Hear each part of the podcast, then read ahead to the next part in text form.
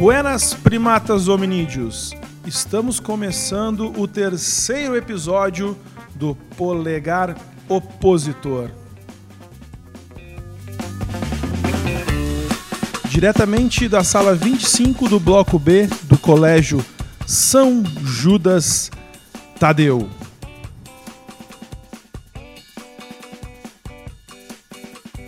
Lembrando sempre que o apoio e, o pat- e os patrocinadores do nosso, do nosso podcast Polegar Opositor são Universitário Lindóia, Ludic English Schools e a Muda Consultoria Científica e Desenvolvimento Pessoal.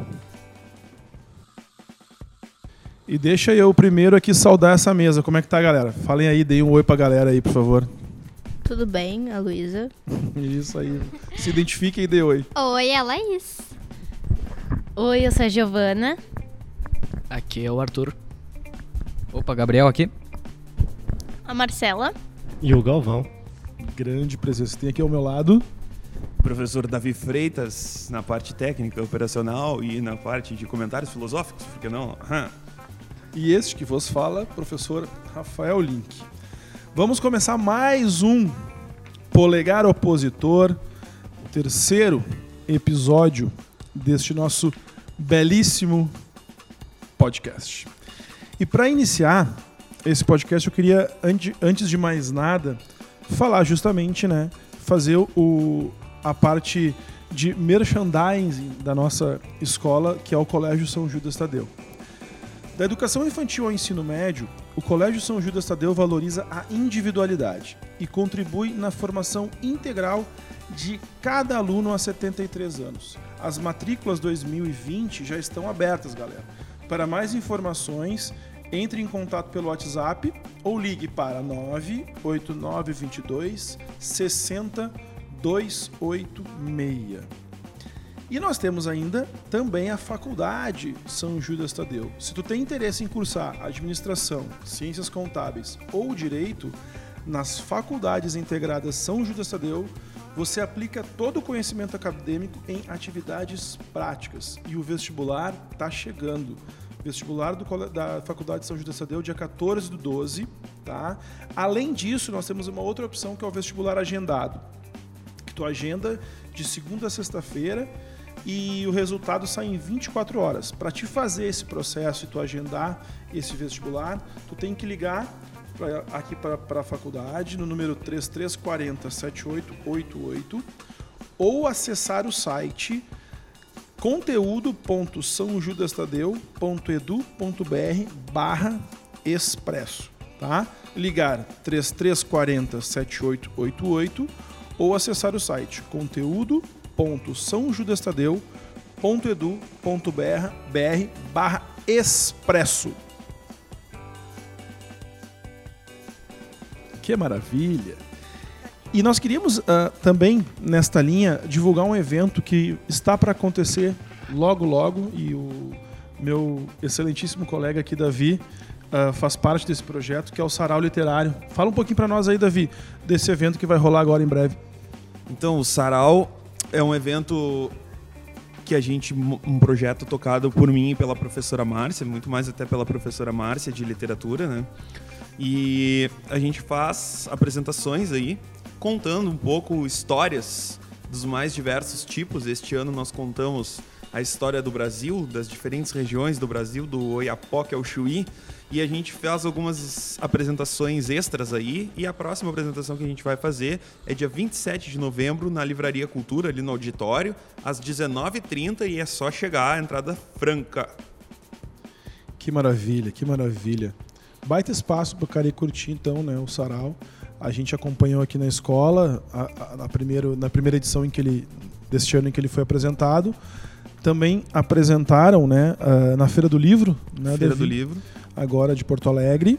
E agora uma última oportunidade para a galera que quiser assistir o, o sarau, então, no dia 27 de novembro, no auditório ali da Livraria Cultura, no fundo, né, da livraria, tu entra na livraria, vai até o fundo lá em cima, né, no segundo andar, Ah, mezanino, na verdade. Mezanino ali, ali, ó.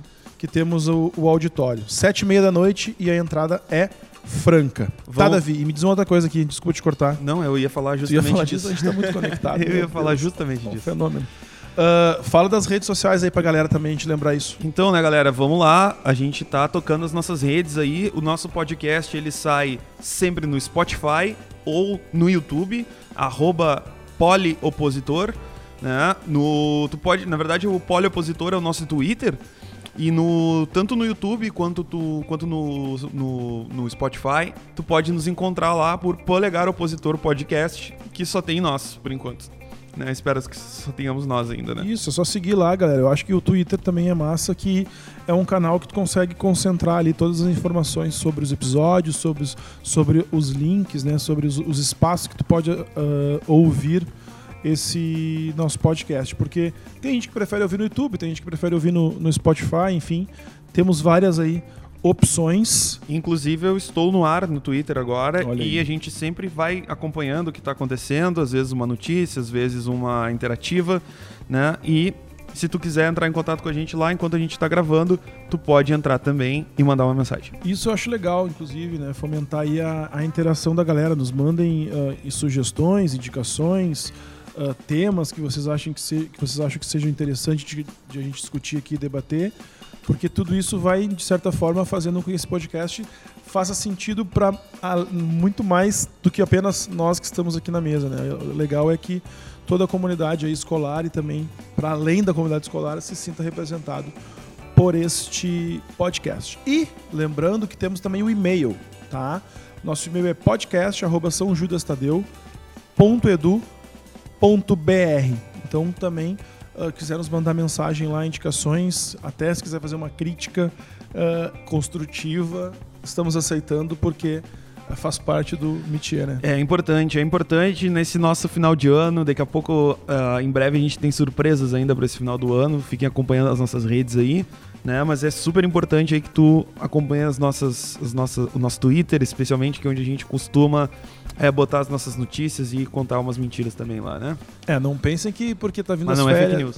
que tá vindo as férias aí que vai acabar o polegar opositor. né, O polegar opositor seguirá, seguirá. firme e forte. Gente, então é o seguinte, eh, nós gostaríamos aqui, eh, em caráter excepcional, de fazer uma menção muito importante, porque o Colégio São Judas Tadeu recebeu um prêmio super, super, super legal, super, super bacana e importantíssimo para quem faz educação no estado e por que não no país, né? E falar de educação e fazer educação hoje nesse país não tá nada, não é nada fácil, não vem sendo nada fácil. Então essas, todos esses movimentos e, e processos aí a gente tem que valorizar. O Colégio São Judas Tadeu, na verdade, com um projeto inscrito pela professora Mônica Klein, foi um dos grandes vencedores do sétimo prêmio RBS de Educação. Parabéns para a nossa prof. O projeto Recontando a Cidade levou o prêmio na categoria Escola Privada. E o mais legal é que a professora Mônica, ela gravou um depoimento para o polegar opositor contando um pouquinho dessa experiência e como é que foi, né, desde da concepção do projeto até a, a premiação em que o, a escola e a professora, né, e os alunos, né, obviamente, foram reconhecidos com esse prêmio, que é muito legal. Vamos ouvir, vamos escutar que bacana o áudio da professora contando essa história.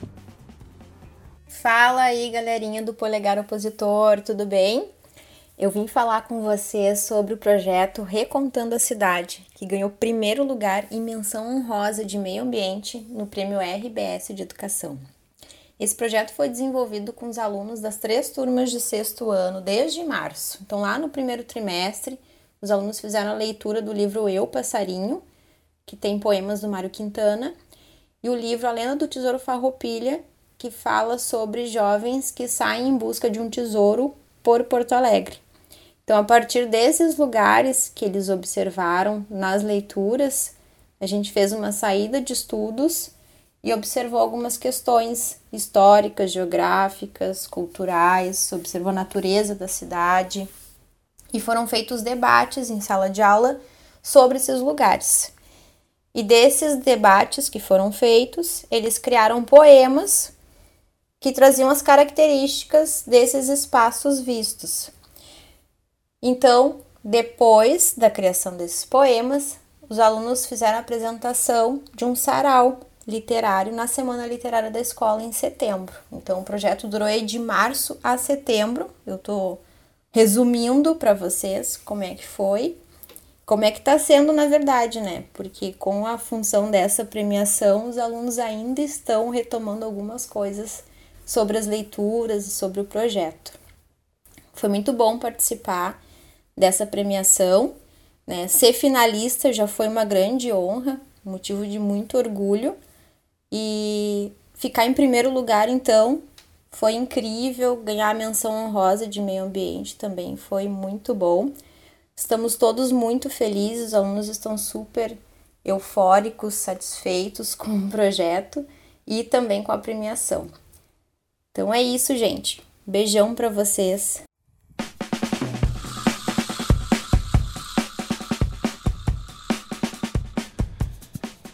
Que legal, muito legal, bacana demais a, a participação da escola nesse projeto, nesse prêmio e o projeto da professora Mônica, né? Uh, incrível, a gurizada se envolveu e ainda está envolvida, né? Muito legal. E dessa forma a gente constrói a educação, valorizando a leitura, valorizando a educação e construindo aí uh, cabeças pensantes, o que é mais importante nos tempos que a gente vive construir cabeças pensantes e críticas, né? Mas então tá, vamos pensar aqui, ó. Não, o que será que não foi fake news nessa semana que passou?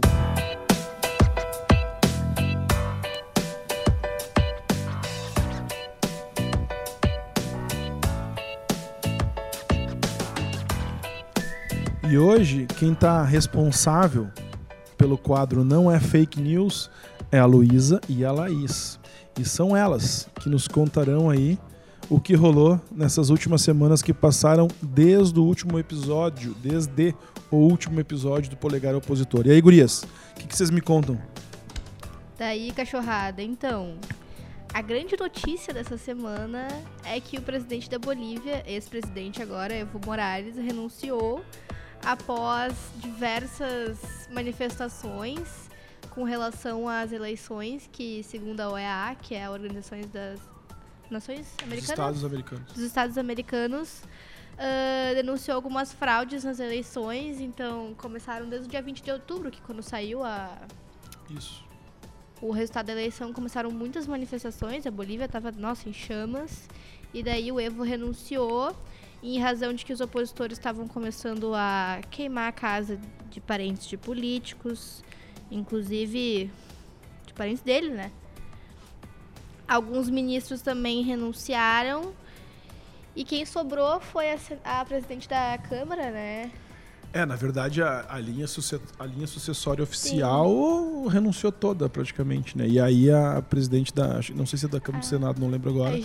Mas a, a presidente Agnes. do parlamento, né? É. Que acabou, então, agora com a. Ela, na verdade, nem, nem estaria ela que se autoproclamou, né? Sim, ela, ela ontem, se auto... eu acho que foi. Sim, ontem. Quarta-feira. Ontem que foi dia 13 de novembro de 2019. Isso. E a gente não sabe quando a galera vai estar é, ouvindo isso. Ela né? se autoproclamou presidente da Bolívia. Ela que era da oposição do Evo, fundamentalista religiosa. É... É, e foi isso. E só colocando, né? Já foi reconhecido pelo nosso estimado pelo presidente, nosso pre né? Maravilhoso presidente. O Putin, o Putin, aquele grande Putin, ele já colocou a sua posição quanto a isso, deixando um recado bem dado para o Bolsonaro e para o Trump, dizendo, confirmando, né, na opinião dele, que foi um golpe. Então é isso. Manda bala, Laís. Não pode ficar de fora, né? Eu achei só. Posso, vocês vão passar para a próxima já? Deixa eu só comentar uma coisinha. Desculpa, não sei se você vai falar disso aí, Laís. Não. Eu quero só comentar uma coisa importante. Comente. Uh, sobre toda essa questão da Bolívia, enfim, é interessante colocar esse processo todo num contexto maior, né, mais amplo, que é a América Latina em si e perceber que a América Latina, de alguma forma, está em ebulição. Né? E nós temos essa ebulição acontecendo de várias uh, facetas, com várias facetas diferentes. Eu tenho, por exemplo, na Argentina e no Uruguai, eleições que contestam um pouco da, da, da, do status quo político ali, né? Porque eu vejo na Argentina, por exemplo, os liberais perdendo uma eleição, eu vejo no Uruguai aquela frente de centro-esquerda sendo contestada em alguns, em alguns aspectos, inclusive no Uruguai é interessante porque a oposição uh, se coloca também num, numa figura de candidato muito parecido com a do Bolsonaro, né? Enfim, esse cara que se vende como não político e tal. Então é interessante. Uh, nós temos a Venezuela em ebulição há bastante tempo já. O Chile. Inclusive, essa semana, a embaixada, ontem, né, quarta-feira, dia 12, 12? Não, 13 de novembro, a embaixada da Venezuela aqui no Brasil foi invadida por uh, partidários do Guaidó, que é o cara que se autoproclamou ah, presidente, lá, mas Rafael? não é, enfim. A Sabrina tava lá. É, eu vi, eu vi. A Sabrina e o Thiago. É, não gosta, mas acompanha. Eu tô, eu tô sempre por dentro das coisas, né? Isso faz parte do professor estar por dentro. Uh, e não, nunca esquecendo também que além da Bolívia, nós temos ali também a questão do Equador, nós temos a questão do Chile, nós temos uma série de movimentos na América Latina, de certa forma, que demonstram uma ebulição né, social e a Bolívia eh, foi o caso mais extremo essa semana, porque realmente se, se, se desestruturou, de certa forma, todo o sistema democrático boliviano.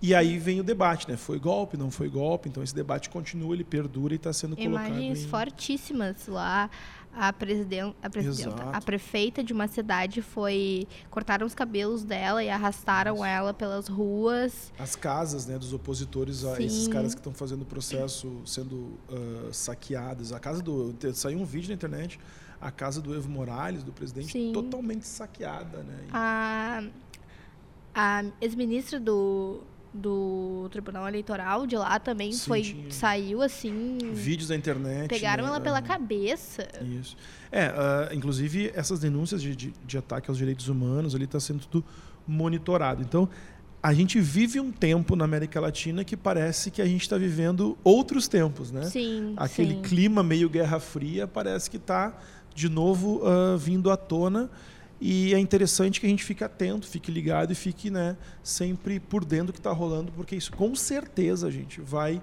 de alguma forma influir nas relações internacionais e principalmente na política aqui né, brasileira. Tá? Seguindo o baile. Seguindo. Então tá. Agora a gente vai falar de alguma outra notícia muito polêmica que aconteceu nessa sexta-feira, dia 8, que o, o ex-presidente Luiz Inácio Lula da Silva foi solto então tá, né? Fica a critério de vocês dizer que foi certo, se foi errado. Uh, foi o juiz federal titular da segunda. Décima, oh, décima segunda vara da execução penais. Das execuções penais. Isso aí. Danilo Pereira Júnior, que determinou a soltura de Lula. Ah, mas ele ainda segue condenado em duas ações penais na Operação Lava Jato, além de ser réu em, outras, em outros sete casos o Lula foi condenado a 12 anos e 8 meses no processo triplex do Guarajá pelos crimes de corrupção passiva e lavagem de dinheiro. E quando foi solto, discursou criticando o atual presidente, sua prisão e muitas outras coisas, além de anunciar o seu nevado com Rosângela Silva. Viu? O Lula preso, namorando e vocês aí só no LOLzinho. É. Ficam reclamando dele por cima. O cara preso já conseguiu uma namorada. O cara preso conseguiu uma namorada e vocês aí reclamando no Twitter, ai que ninguém me quer. Mas se ele conseguiu, todo mundo consegue. Olha só, é interessante também colocar que é, vamos se esforçar uh, também. essa semana eu estava lendo que uh, já, existe, já existe uma, uma discussão sobre o caso lá do, do sítio né, de Atibaia, uhum. de que isso está sendo já rediscutido nessa essa, esse processo todo devido, obviamente, aos reflexos da, dessa votação do STF, todo o processo mais, de certa forma, ali com, as, com os áudios do Intercept, enfim, tudo isso acabou influenciando, né? no processo. O Lula já chegou po polemizando, então às vezes vocês querem acompanhar, vão no Twitter, vocês vão ver lindas. É verdade. Tu vê, né? E a oposição já está se mobilizando de forma de, bem democrática, como de praxe, quando o Alcumbre disse que dava para colocar uma nova constituinte para mudar a lei. É, porque na verdade o debate que se tem aí é sobre essa prisão ou não em segunda instância. Né? Eu não vou, e aqui eu não quero nem entrar no, no juízo de valor se ela é certa ou se ela é errada, sim, a prisão sim. em segunda instância. Mas, se a gente for pegar o direito constitucional e a nossa Constituição em si, é, é, essa votação que se teve no, no STF foi uma votação para voltar uma jurisprudência que estava estabelecida pela Constituição Federal né? e que tinha sido alterada. Enfim, ah, foi uma, uma votação apertada, que na verdade foi até emocionante para quem estava acompanhando, porque estava perdendo, depois Sim. virou, foi de virada, né? Foi tipo Flamengo e Vasco ontem, mas enfim, ah, foi de virada, empatou, eu só virou. acompanhei, acompanhei até o empate. É, Depois, então-. Então é isso. import- é um- uma importante decisão porque ela vai mudar todo o cenário eleitoral, inclusive para 2020 e para 2022. Então a gente tem que também estar atento. Mas isso não quer dizer que o Lula não possa voltar para a prisão também, né, gente? Com que ele certeza, é ainda tá em condenado, se ele for condenado, a única questão é que agora ele ainda não tem todo o processo em julgado ainda, então ele tem o direito a ficar em liberdade porque não está ainda condenado. É pra variar, né? Estão mudando sempre a Constituição. A Constituição Cada É, momento. mudar não estão mudando, né? Estão desviando ali na, na botinha. é, Como depende dos interesses, eles né, trabalham. Vamos lá. Né, Sérgio Moro? Seguindo. O que, que temos mais aí? Tem mais alguma coisa que não é fake news pra gente falar? E tem. Quer falar? O que, que eu falo, Luiz? Vai na fé, vai na fé, Luísa. Então, o nosso excelentíssimo presidente Jair Bolsonaro está trocando de partido novamente, porque é um arroz de festa, né? Já teve É todos. claro, comemoração, cerveja. Vamos lá. É...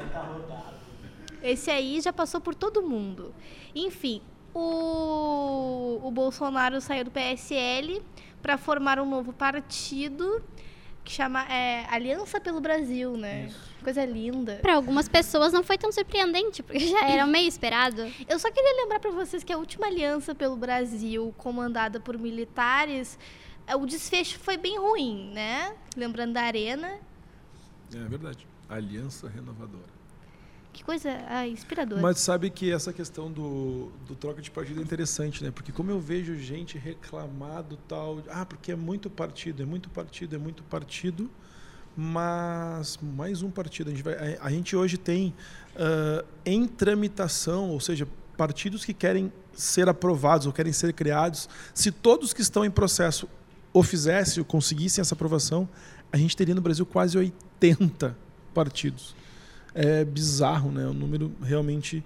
E imagina, todos esses com direito, por exemplo, ao fundo partidário, né? Eleitoral, que é uma grana que sai dos impostos que vão para sim, sim. financiar esse processo. É, a gente vai sair ano que vem com o Partido Polegar Opositor, o PO. É, o, PO. o Rafael Link é o escolhido para bater de frente com o Mar- com o Marquesan e com a Manuela. Vai ser o, pre- o prefeito de Porto Alegre, né? essa, não temos essa, essa previsão aqui no polegar opositor, Luísa. Vamos, vamos Ai, lá. Imagina. O Rafael não pode concorrer por Porto Alegre, que ele mora em Gravataí. Mas o Davi pode. Sou um gravataiense. Ô, Davi. Ah, imagina Porto Alegre sustentável, que sonho. É verdade, essa, esse é o. sim, é agora, é dele. Luísa, tu deu. Agora tu veio bem, Luísa. Porque sabe o que tu acabou de fazer? O quê? Tu acabou de me deixar o gancho. O ou, melhor de- gancho. ou melhor dizendo, O link. o link para a sustentabilidade. Ninguém esperava por essa, não é mesmo? link para a susten- sustentabilidade no bloco Dedo Verde.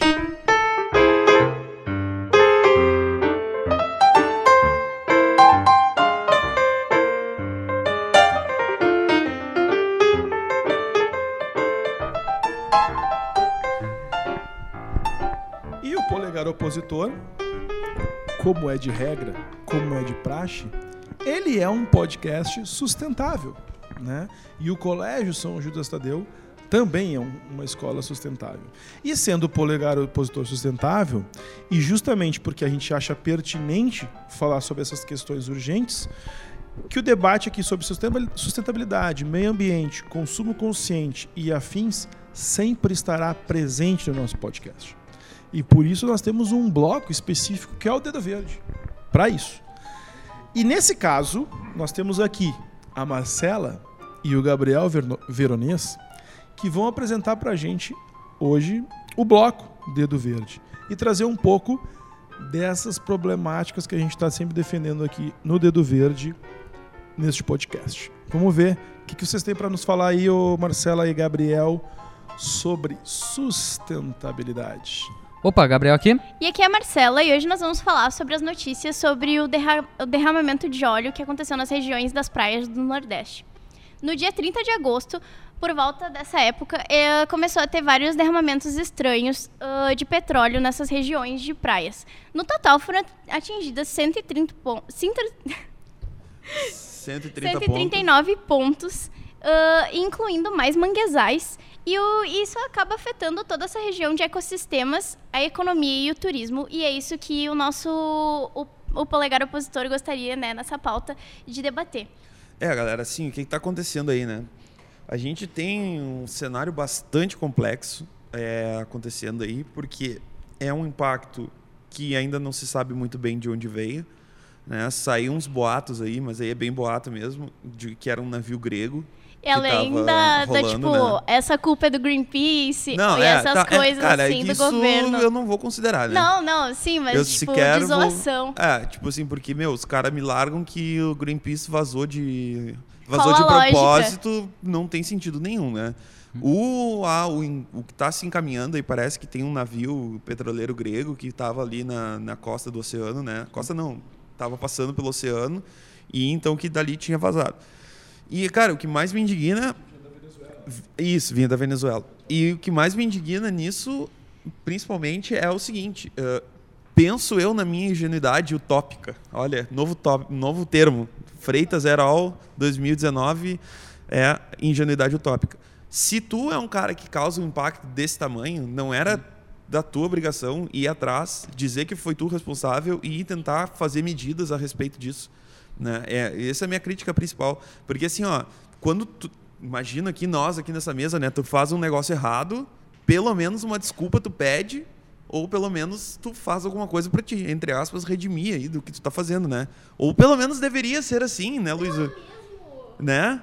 Ah, então, cara, eu acho que esse é o principal ponto, né? E, e, e aí a galera começa a parar pra pensar assim, não, foi lá no meio do oceano, não vai dar problema nenhum. E, meu, a gente tem aqui um impacto eh, sem tocar a biodiversidade, que às vezes para as pessoas é mais difícil de entender que a biodiversidade é importante, e até eu compreendo isso de certa forma, mas só o impacto no turismo que teve por causa desses olhos lá, porque a praia lá está inabitável agora. A gente já tem, então, cara, eu acho que é bem complexo e eu gostaria, assim, que no meu utopismo, assim, que as pessoas, os responsáveis por isso se acusassem para que pudesse ser feito algumas políticas e algumas coisas para recompor isso. Né? E é interessante colocar também que é, esses resquícios né, dessa, desse óleo, desse não sei, petróleo, enfim, ele já está chegando nas praias do Rio de Janeiro. Né? A, prefeitura do Rio de Janeiro começa e o governo do estado lá começam a se mobilizar para trabalhar defesas para que isso não chegue às praias cariocas. Quer dizer, as praias do Nordeste praticamente todas ali né, foram ah, atingidas por isso. E aqui eu queria valorizar também e dizer que os voluntários fizeram um trabalho que o governo não fez. Né? Os voluntários fizeram um trabalho que deveria ser feito pelo governo, que o, o governo inclusive demorou a se pronunciar sobre. Então esse é um ponto importante de destacar e os trabalhadores, pescadores, turistas que lá estavam nessas praias fizeram esse trabalho aí de, de limpeza, de né, recolha desse, desse material, enfim. É muito bom ver as pessoas se empenhando para limpar as praias, porque o governo simplesmente não está ajudando. Eles estão botando a culpa em qualquer outra coisa e não estão fazendo demoraram, nada. né, É, demoraram, demorou para ativar o Vai aí, Marcelo. tá, lá. A Luísa Bom, quer falar também. Ah, o mais louco de tudo isso é que o petróleo ele possui uma substância chamada benzeno e quanto mais fundo for dessa extração, mais ah, tóxico é. E é muito pesado essas alegações que tem do governo dizendo que não possui um risco de contaminação e que pode estar tudo tranquilo. E não tá tudo tranquilo, gente. Cara, isso é balela, né? Tipo assim, caiu o petróleo na Sim. água, contaminou. Não é, não é essa de não ter risco. Não pode até não ter um risco para ti, para o ser humano, mas meu, caiu na água.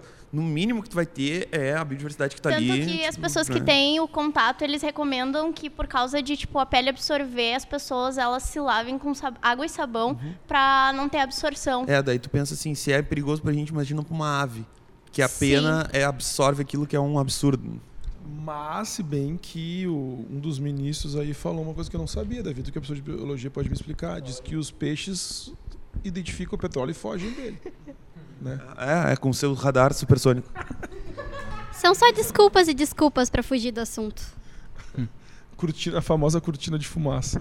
Fala aí quem vai falar, por favor. É, que o Fique à bagulho é. Tu nunca pode confiar no governo, na verdade, né? Olha, Eu nunca confio no governo. Não, mas é que o governo sempre é o último a fazer as coisas, ele sempre, e sempre faz mal, então não confio no governo É, nunca. nesse, nesse caso, realmente, a demora. a de- o- E o problema nesse caso, cara, porque essa demora tá acarretando um processo ah, talvez nunca antes visto, né? No caso do impacto ambiental na história do país, assim, né? Dos, desses acidentes, acidentes entre aspas, né, ambientais. Desculpa, Rafael, mas Mariana a gente já viu e foi uma, uma baita bosta. E tá aí de novo e eu vou te apostar contigo que daqui a um tempinho estamos esquecendo de novo. E, importante lembrar, no caso de Mariana, como nesse caso aqui, o elemento central é justamente a, a questão da, do, do, do não fazer, né? da não ação por parte do governo, por parte do Estado, enfim. a- justamente a, essa, esse vazio né, institucional de políticas públicas, ah, seja na, na hora da prevenção, seja na hora da, da, da atuação ali, né, no momento que, que acontece o acidente. Então, quer dizer, a gente viu, eh, a, a lembrança do Davi é perfeita, né? O caso de Mariana, por exemplo, ah, um, um, desa um desastre que foi imenso, que, que prejudicou famílias e mais famílias, e os cara, qual, é, qual é a contrapartida que essas famílias que perderam vidas, que perderam familiares, enfim, receberam lá uma, uma, uma, uma indenização que não que não condiz com a real perda dessa gente, né? Então é, é complicado. Da mesma forma vai acontecer agora, né? É, o Davi falou ali de um problema sério no nosso país, que é. Acontece uma coisa enorme, assim, nossa, catastrófica, né? Vamos todo mundo morrer. Daí, não, ninguém morreu. Ah, uma semana depois esquecemos. Ninguém mais lembra. E daí acontece outra vez. Ah, agora a gente lembrou de novo. Às, Daí vezes, às vezes a novo. gente esquece mesmo morrendo pessoas, né? É verdade. Mariana foi isso. É, e, e daí na hora todo mundo pensa, não, a gente vai ajudar, na próxima vez a gente vai estar preparado, só que daí acontece de novo e todo mundo esquece de novo. É Cara, assim. ah, esse é um bom tópico para um, pra um próximo programa aí. Talvez seja a minha pauta na surpresa do verão aí, que é sobre percepções arriscadas, né? Pra gente falar sobre o que, que é um, um risco. Mas sobre isso, e sobre essas nossas de, de, de pensar sobre o que, que é ah, importante ou não, ah, e, essas decisões do governo, eu quero dizer sobre a importância, então, desses momentos aqui, né? E que a São Judas proporciona e o que a gente tenta proporcionar aqui é justamente isso, é fazer momentos, né, proporcionar momentos de reflexão que a gente discuta com base em conceitos teóricos importantes, né, para conseguir formar essa galera, porque afinal de contas, vocês que estão sentados nessa mesa aqui podem ser futuramente nossos governantes, né, e talvez, porque não qualquer pessoa. Então, que vocês, se tiverem a oportunidade de ter alguma tomada de decisão na vida de vocês, que tomem de maneira correta e lembrem dessas críticas. Eu não faço parte do bloco Dedo Verde, mas eu vim aqui propor um desafio. Você, ouvinte, vai repetir num áudio três vezes, muito rápido, sushi, xoxado, sustentável, e vai mandar pro meu zap, que é 51999016559. O melhor, Repita. o melhor áudio vai ganhar um iPhone 11 Pro. Não, o que, que eles têm? Repete, o que, que eles têm que falar? Sushi, xoxado, sustentável. E Pra mandar no teu? WhatsApp. E mandar pro meu WhatsApp, que é 51999016559. Olha aí. Tá lançado o desafio. Eu quero o grupo pra imitar Aí o... também petição na VAS pra trocar o nome do Gabriel Veronês pra Gabriel Verdonês, porque ele faz parte do Dedo Verde agora. O que tu acha disso aí, ô Veronês? Não. Não. então tá, galera. Vamos seguir aqui, porque agora nós vamos chamar o bloco Aprovados.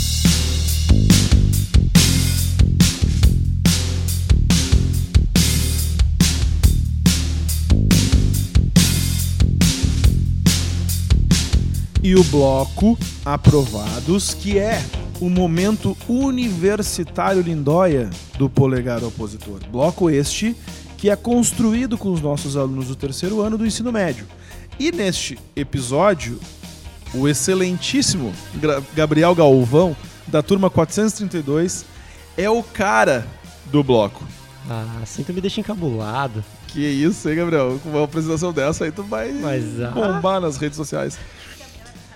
E lembrando, lembrando sempre que este bloco, então, que é voltado aos vestibulares e aos Enems da vida, tem o apoio do Universitário Lindóia, que fica ali no Shopping Lindóia. Então, tá pensando em fazer vestibular, tá pensando em te preparar para o Enem, tá aí o espaço que vai te ajudar a fazer isso, que é o universitário, então, ali no Lindóia, tá, galera? Então, Galvão, passou Enem, passou uns vestibulares aí, e eu te pergunto, meu, e agora? Mano, agora é só ficar até fevereiro em, em posição fetal, chorando no banho, esperando o resultado da prova, porque esse tem sido meu plano e tá funcionando, eu vou te falar. Entendi. Entendeu? É, é nos últimos três, 3 de, de novembro e 10 de novembro, os dois finais de semana, mais ou menos 5 milhões de jovens dinâmicos foram lá fazer a prova. E a gente teve diversas. A prova do Enem, né? O Exame Nacional do Ensino Médio. Sim. E a gente teve diversas opiniões, assim. A gente teve professores dizendo que as provas não surpreenderam, que era o, as matérias que caíram lá ah, já eram esperadas, mas que, por exemplo, as provas de ciências foram muito criativas. As de química foram muito criativas. ah, usaram as de física tiveram mais cálculos do que o normal. Normalmente tu espera da prova de física conteúdos mais teóricos, com, onde tu consegue se basear no texto de apoio da questão. E dessa vez teve isso, com certeza, mas teve bastante, bastante mesmo cálculo para fazer em física. A gente teve que, em matemática, alguns professores comentaram que a prova estava com um nível mais difícil do que o normal. Ah, e também teve a, a prova de, de português, né? De português, de ah, línguas, histó- história. História bem entre aspas, porque olha, aquela prova de história eu achei, achei uma vergonha. Nossa, sim. Uma vergonha aquela sim, prova de história. Sim, sim, sim.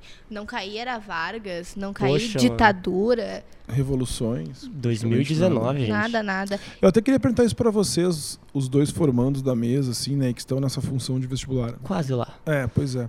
Ah, reta final. Como é que foi pra vocês, enquanto alunos, fazer essa prova? Como é que vocês se sentiram, assim? Como é que foi a, expe- Eu a fui experiência? muito bem em biologia por causa do meu professor Davi Freitas. Ótimo, Vou vem puxar- aqui puxar pro São. Judas ter aulas com o professor Davi Freitas, queridíssimo. É, a prova de matemática, sinceramente, eu olhei, sentei e chorei. Eu saí humilhado de lá, O velho. que, que era aquele, aquela questão do gráfico? Do cara do pastel? O cara tem que ser estatístico pra vender pastel. e Então. a prova de linguagens até tinha um, um quê progressista, mas nada que fosse. É que ela não. A, a gente espera do Enem algum tipo de assunto polêmico na questão. Não alguma digo coisa. polêmico, mas que esteja alguma- em voga, né? Que faça um Isso. link É, com algum isso- fato histórico. Eu acho que isso era um ponto interessante dessa Sim. prova, porque era justamente neste momento crucial, eu acho que eu comentei isso com meus alunos nas aulas, ah, justamente a incerteza que se tinha de qual caráter, de qual dinâmica essa prova ia assumir por ser a primeira de um novo Mas- governo que tinha Aí a gente viu, né, que eles arregaram.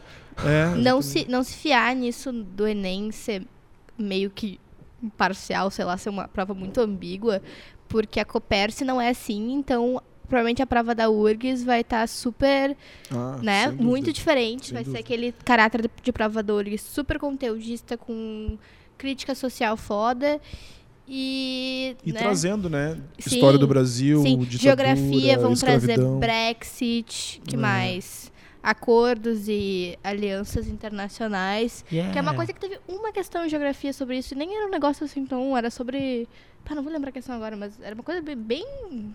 É, eu acho que ó, esse é um, é um debate interessante sobre essa prova. A gente ainda não vai conseguir tirar um padrão Sim. de como será, eu comentei isso com vocês, ainda com apenas com essa prova. A gente vai ter que esperar mais amostras, ou seja, o, o- Enem 2020, o Enem 2021, para poder ter um, um parecer de qual, de qual vai ser, de certa forma, a, a dinâmica dessas provas dentro dessa nova lógica que o próprio governo defendeu, né? Que ele ia mudar, que ele ia trazer uma visão diferente para essas provas. O vestibular da URGS não é assim, galera.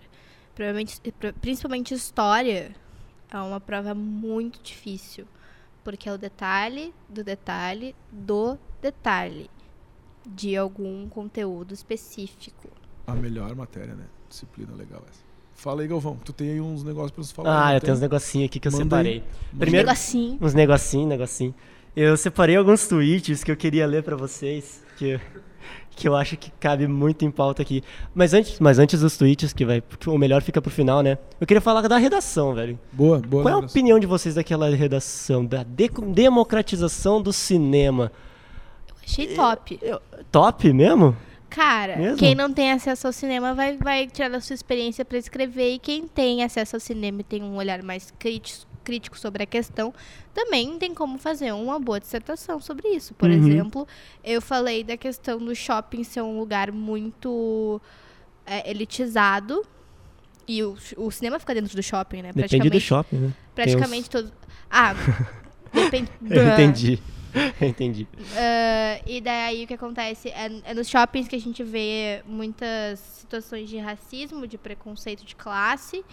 E isso afasta as pessoas de Uhum. frequentarem o shopping. E principalmente a questão do cinema ter um preço exorbitante. 29 reais no, no GNC, no Não. sexto sábado. Gente, tá. Pode ali ser. no Guatemi e no Moinhos também. Não frequento o Moinhos. É, Passa o, o Arthur quer falar depois logo. né? Fale, Arthur. É, oi, bom dia. É, sobre shopping ser algo elitizado, é verdade. E hoje em dia, como tu falou, não tem cinema fora de shopping, não é como era antes. Antigamente existiam aqueles Ah. cinemas de rua, eh, tipo ah, no Bastardos Inglórios, que a Xoxana lá, ela tem o cinema dela.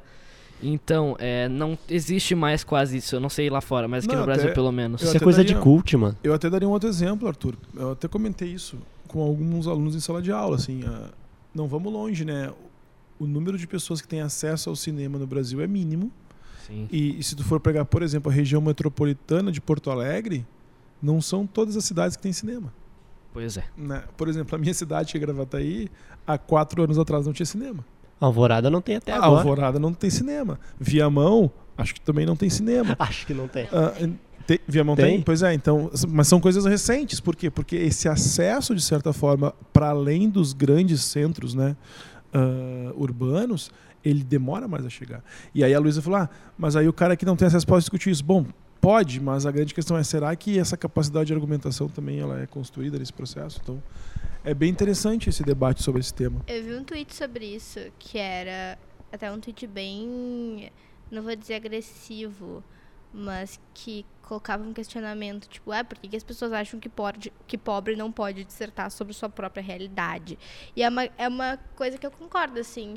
Ah, teve muitas críticas à questão do, do tema por quem não ter acesso não poder falar sobre.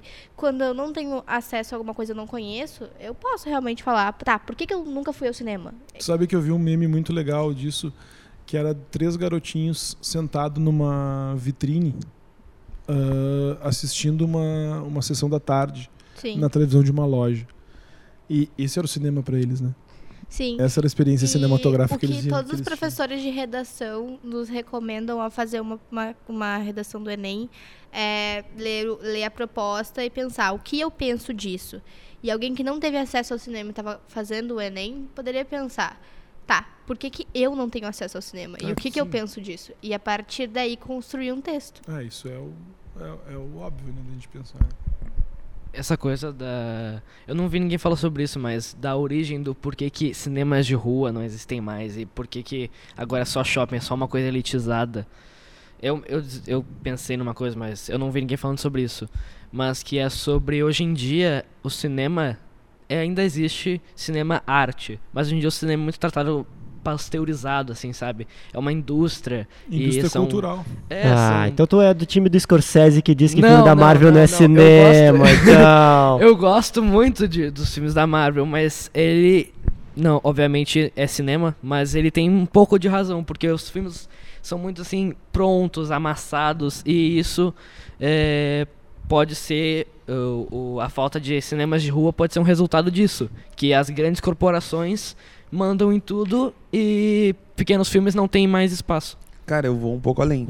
Eu vou um pouco além. Antigamente, os cinemas de rua, as pessoas iam a pé.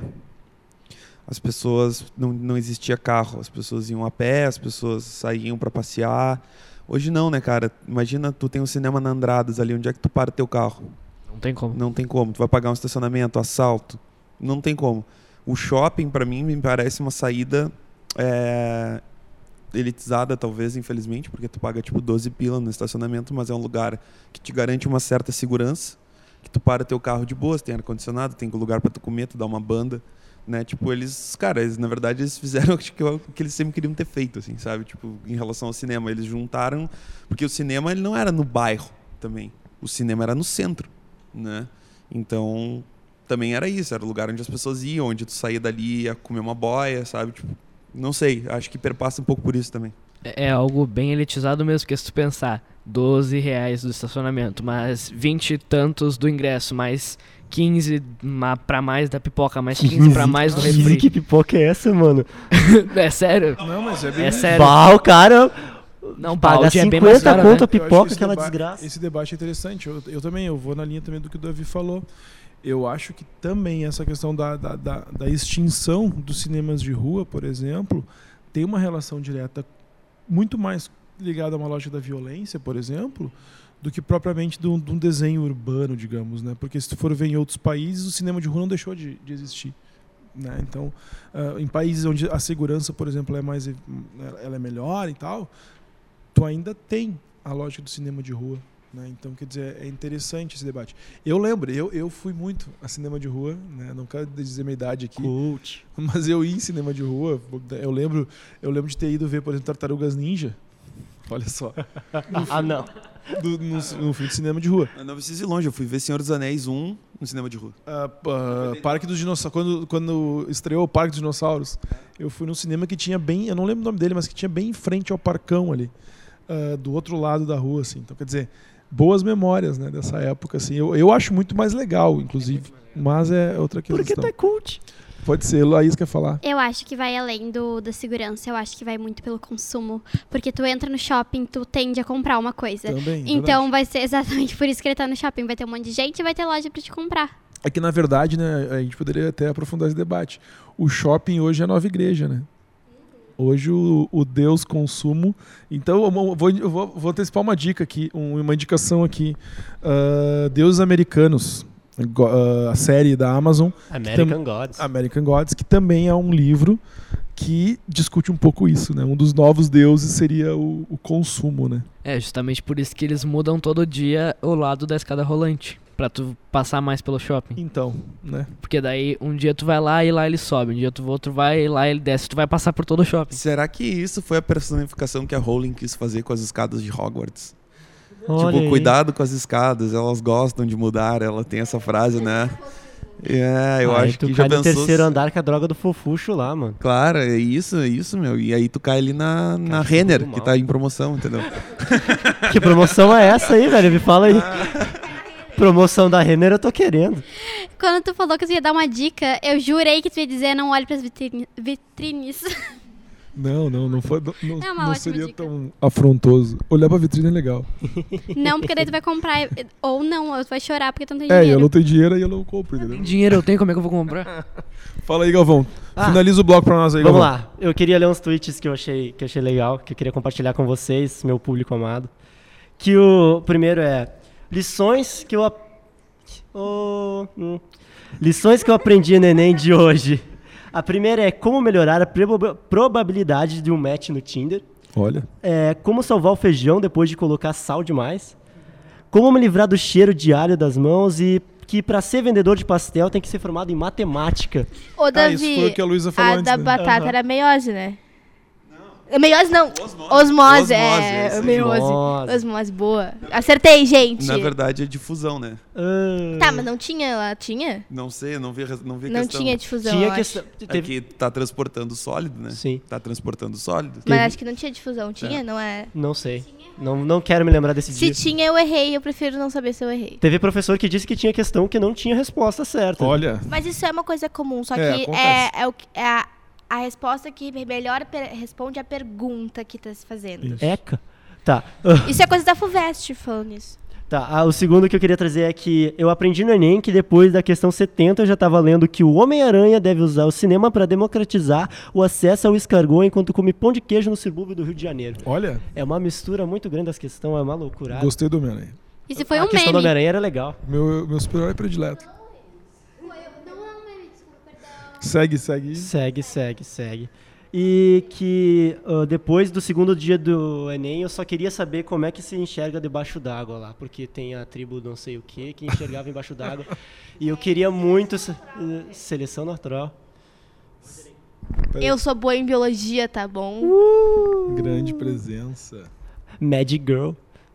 É isso, eu acho que é Galvão? isso, eu acho que é isso. Eu, eu passei que- a mensagem que eu queria passar. É aqui. isso, passou teus, os teus seguidores. A Passei. seguidores. mensagem que o Gabriel queria passar é que ele não levou ele a sério. Eu, eu queria dizer que. Miga, eu queria dizer não que se tu, se tu gostou do que o Gabriel falou, tu pode mandar o Whats pro Whats da Luísa que ela faz os lados pra ele ali. Ah! É só voltar um pouquinho aí no, no programa que vocês vão pegar o, o WhatsApp da Luísa e aí já resolve. Chama no direct. E ele tá no Tinder, parece também. Se alguém gostou do Gabriel. Se alguém Ah, gostou tá. do Se alguém Gabriel. gostou do Gabriel, Isso, manda o é, manda WhatsApp pra mim que eu mando pra ele. E se alguém gostou de mim, sinto muito. Ah, Oh. tá, tá comprometida já. É, então, tá comprometida se tu namora. Tá comprometida, ela namora. Então tá, galerinha. Seguinte, vamos então avançar no nosso Por programa. favor. Porque agora chegou o grande momento. O momento em que nós iremos colocar o dedo na cara.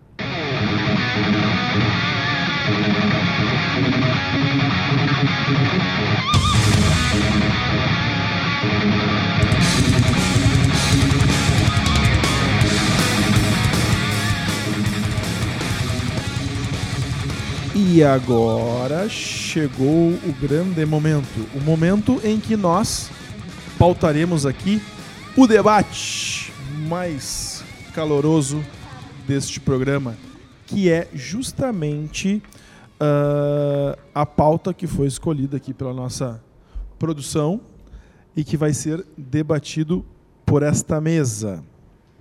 Que pauta é essa? Qual é a pergunta que a gente vai problematizar aqui hoje? O que, que o feminismo tem a nos ensinar? O que será que o feminismo tem a nos ensinar? E podemos até problematizar, né? O que, que é primeiro tal desse tal de feminismo aí? Vamos lá? Quero passar a palavra aí e dizer que está, estão abertas as discussões deste episódio. A gente pode começar dizendo que o feminismo não, ele tem muito nos ensinar sobre igualdade, preconceito e como a nossa sociedade não é igualitária e como isso está envolvido na gente. E o feminismo não é para ensinar só as mulheres, muitos homens também, inclusive. Os dois sempre. Eu quero dizer que eu vou me abster muito dessas discussões em muitos dos momentos. Eu estudei bastante sobre isso, tenho vários comentários para fazer, mas eu queria ver a mulherada primeiro. Queria ver. Eu, a Marcela tá com uma cara ali, ó, de, com as mãos na cabeça. Eu vou, eu vou bater uma foto, vou postar no Twitter isso. Da cara da Marcela. Eu queria ver essa galera falando e eu quero que vocês falem primeiro, assim, ó. É. Pelo que tá pautada essa luta. Eu quero saber isso. Eu vou tentar ler a mente da Marcela e provavelmente ela deve estar pensando. Vamos afastar os homens da discussão feminismo, na questão de que o feminismo é para homens e mulheres. O feminismo é para mulheres. Ponto final. É uma questão de. Eu não quero fazer o meme do. Eu já discordo. Reparação histórica. Mas eu vou falar por quê. Daqui a pouco. Mas deixa Vai, a Luísa Marcela. falar. Me defende. Não, eu acho assim que lugar de fala, principalmente tem muito homem que. Ah, desculpa a palavra, mas assim, tem muito homem que fala merda e vem querer falar, tipo, de coisas que são nossas, é uma luta É. nossa, são problemas que a gente passa todo dia. A gente convive dentro do ônibus, sabe o que é assédio, e aí vem querer falar o que, que é pra gente, mano. É no mínimo. É irritante. Assim, é. É. Ah, que raiva que me dá quando um homem chega pra falar: Não, mas eu posso falar disso porque eu estudei. Grande merda que estudou. Tu não vive isso. Pode falar, Leis. Eu acho que eu sou um pouco mais calma. Eu não acho que o homem. Eu acho com certeza que o lugar de fala é das mulheres, porque a gente vive isso, mas eu não acho que um homem não, tipo assim, o feminismo é só das mulheres. Eu acho que elas estão lutando, mas os homens têm que entrar nessa luta sim, porque senão nada acontece. Bom, ah, no nosso último podcast a gente teve uma discussão depois da pauta com o professor Fernando e o senhor Davi. E é um dos negócios assim que a gente discutiu, sabe? Quando as mulheres estão lutando e aí vai um homem e escreve que é que também tá, tipo, lutando pela causa, quem é que vai tomar toda, tipo, toda, tipo, o crédito? É o homem, porque olha só aquele homem está defendendo a causa e não as mulheres que estão lá todas juntas lutando por isso, sabe? Posso falar uma coisa? Não. Não. Eu só queria dizer que eu não sei se vocês se ligaram, mas a gente está fazendo um, um debate sobre feminismo aqui, tendo como pauta os homens. Mas Tá é que errado? o problema são os homens. Exatamente. Pois é, então vamos, vamos falar sobre o feminismo e a luta das mulheres, que eu acho que é- esse é o, é o canal do processo. O que, que vocês acham? Tipo assim, só pra trazer uma ideia pra vocês. Por exemplo, ah, a partir de 2018, aumentou consideravelmente os casos de feminicídio no Brasil. Sim. E isso tem uma é relação com o quê? Né? com a questão do machismo. E, cara, isso é muito sério e o pessoal, tipo, não, não leva a sério, tipo, esse tipo de assunto ou fica ignorando. E, cara, isso entra totalmente naquele ditado em briga de mulher, ninguém mete. De marido e mulher, ninguém mete a colher. E, tipo, isso é tão errado de tantas formas. Sim, né? A mulher tá gritando, morrendo e tá discutindo.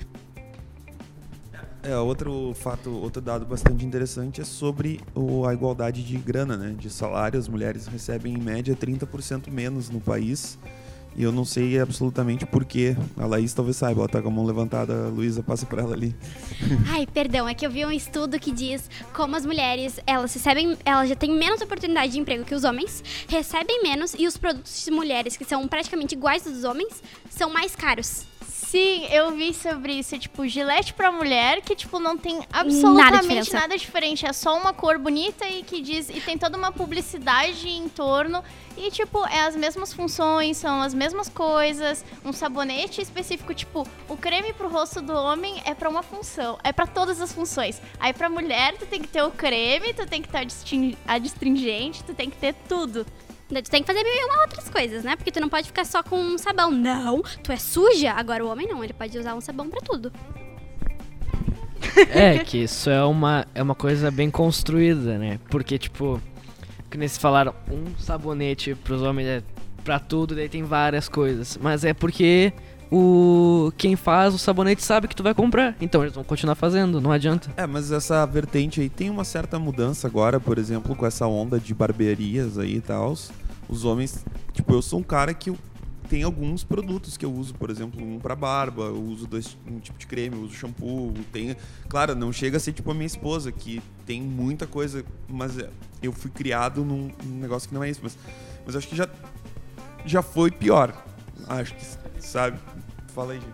Ah, essa coisa de que esses cremes, vamos dar um exemplo, são produzidos porque a mulher vai comprar. Eu discordo um pouco disso. Na verdade, a mulher é conhecida por ser mais consumista, mas o que que acontece? No momento de que, que tu é incentivada desde menina a se arrumar, a usar não sei o que, a se produzir, às vezes até para um homem, é óbvio que tu vai ser mais consumista. Mas é por conta de um incentivo que te dão. Um incentivo que é errado. Né, a gente podia ir além, né? Se vocês pudessem comprar um creme 20 em 1, vocês comprariam? Depende, depende do preço, porque sempre Não, vai preço, ser... preço, tipo, o preço de um creme normal. Ai, Sora, é porque também, assim, depende. Tipo, quando vão fazer o produto pra mulher, tem que ter todo o marketing, tem que ter o negócio da cor, da estereotipação, tem que ter o produto.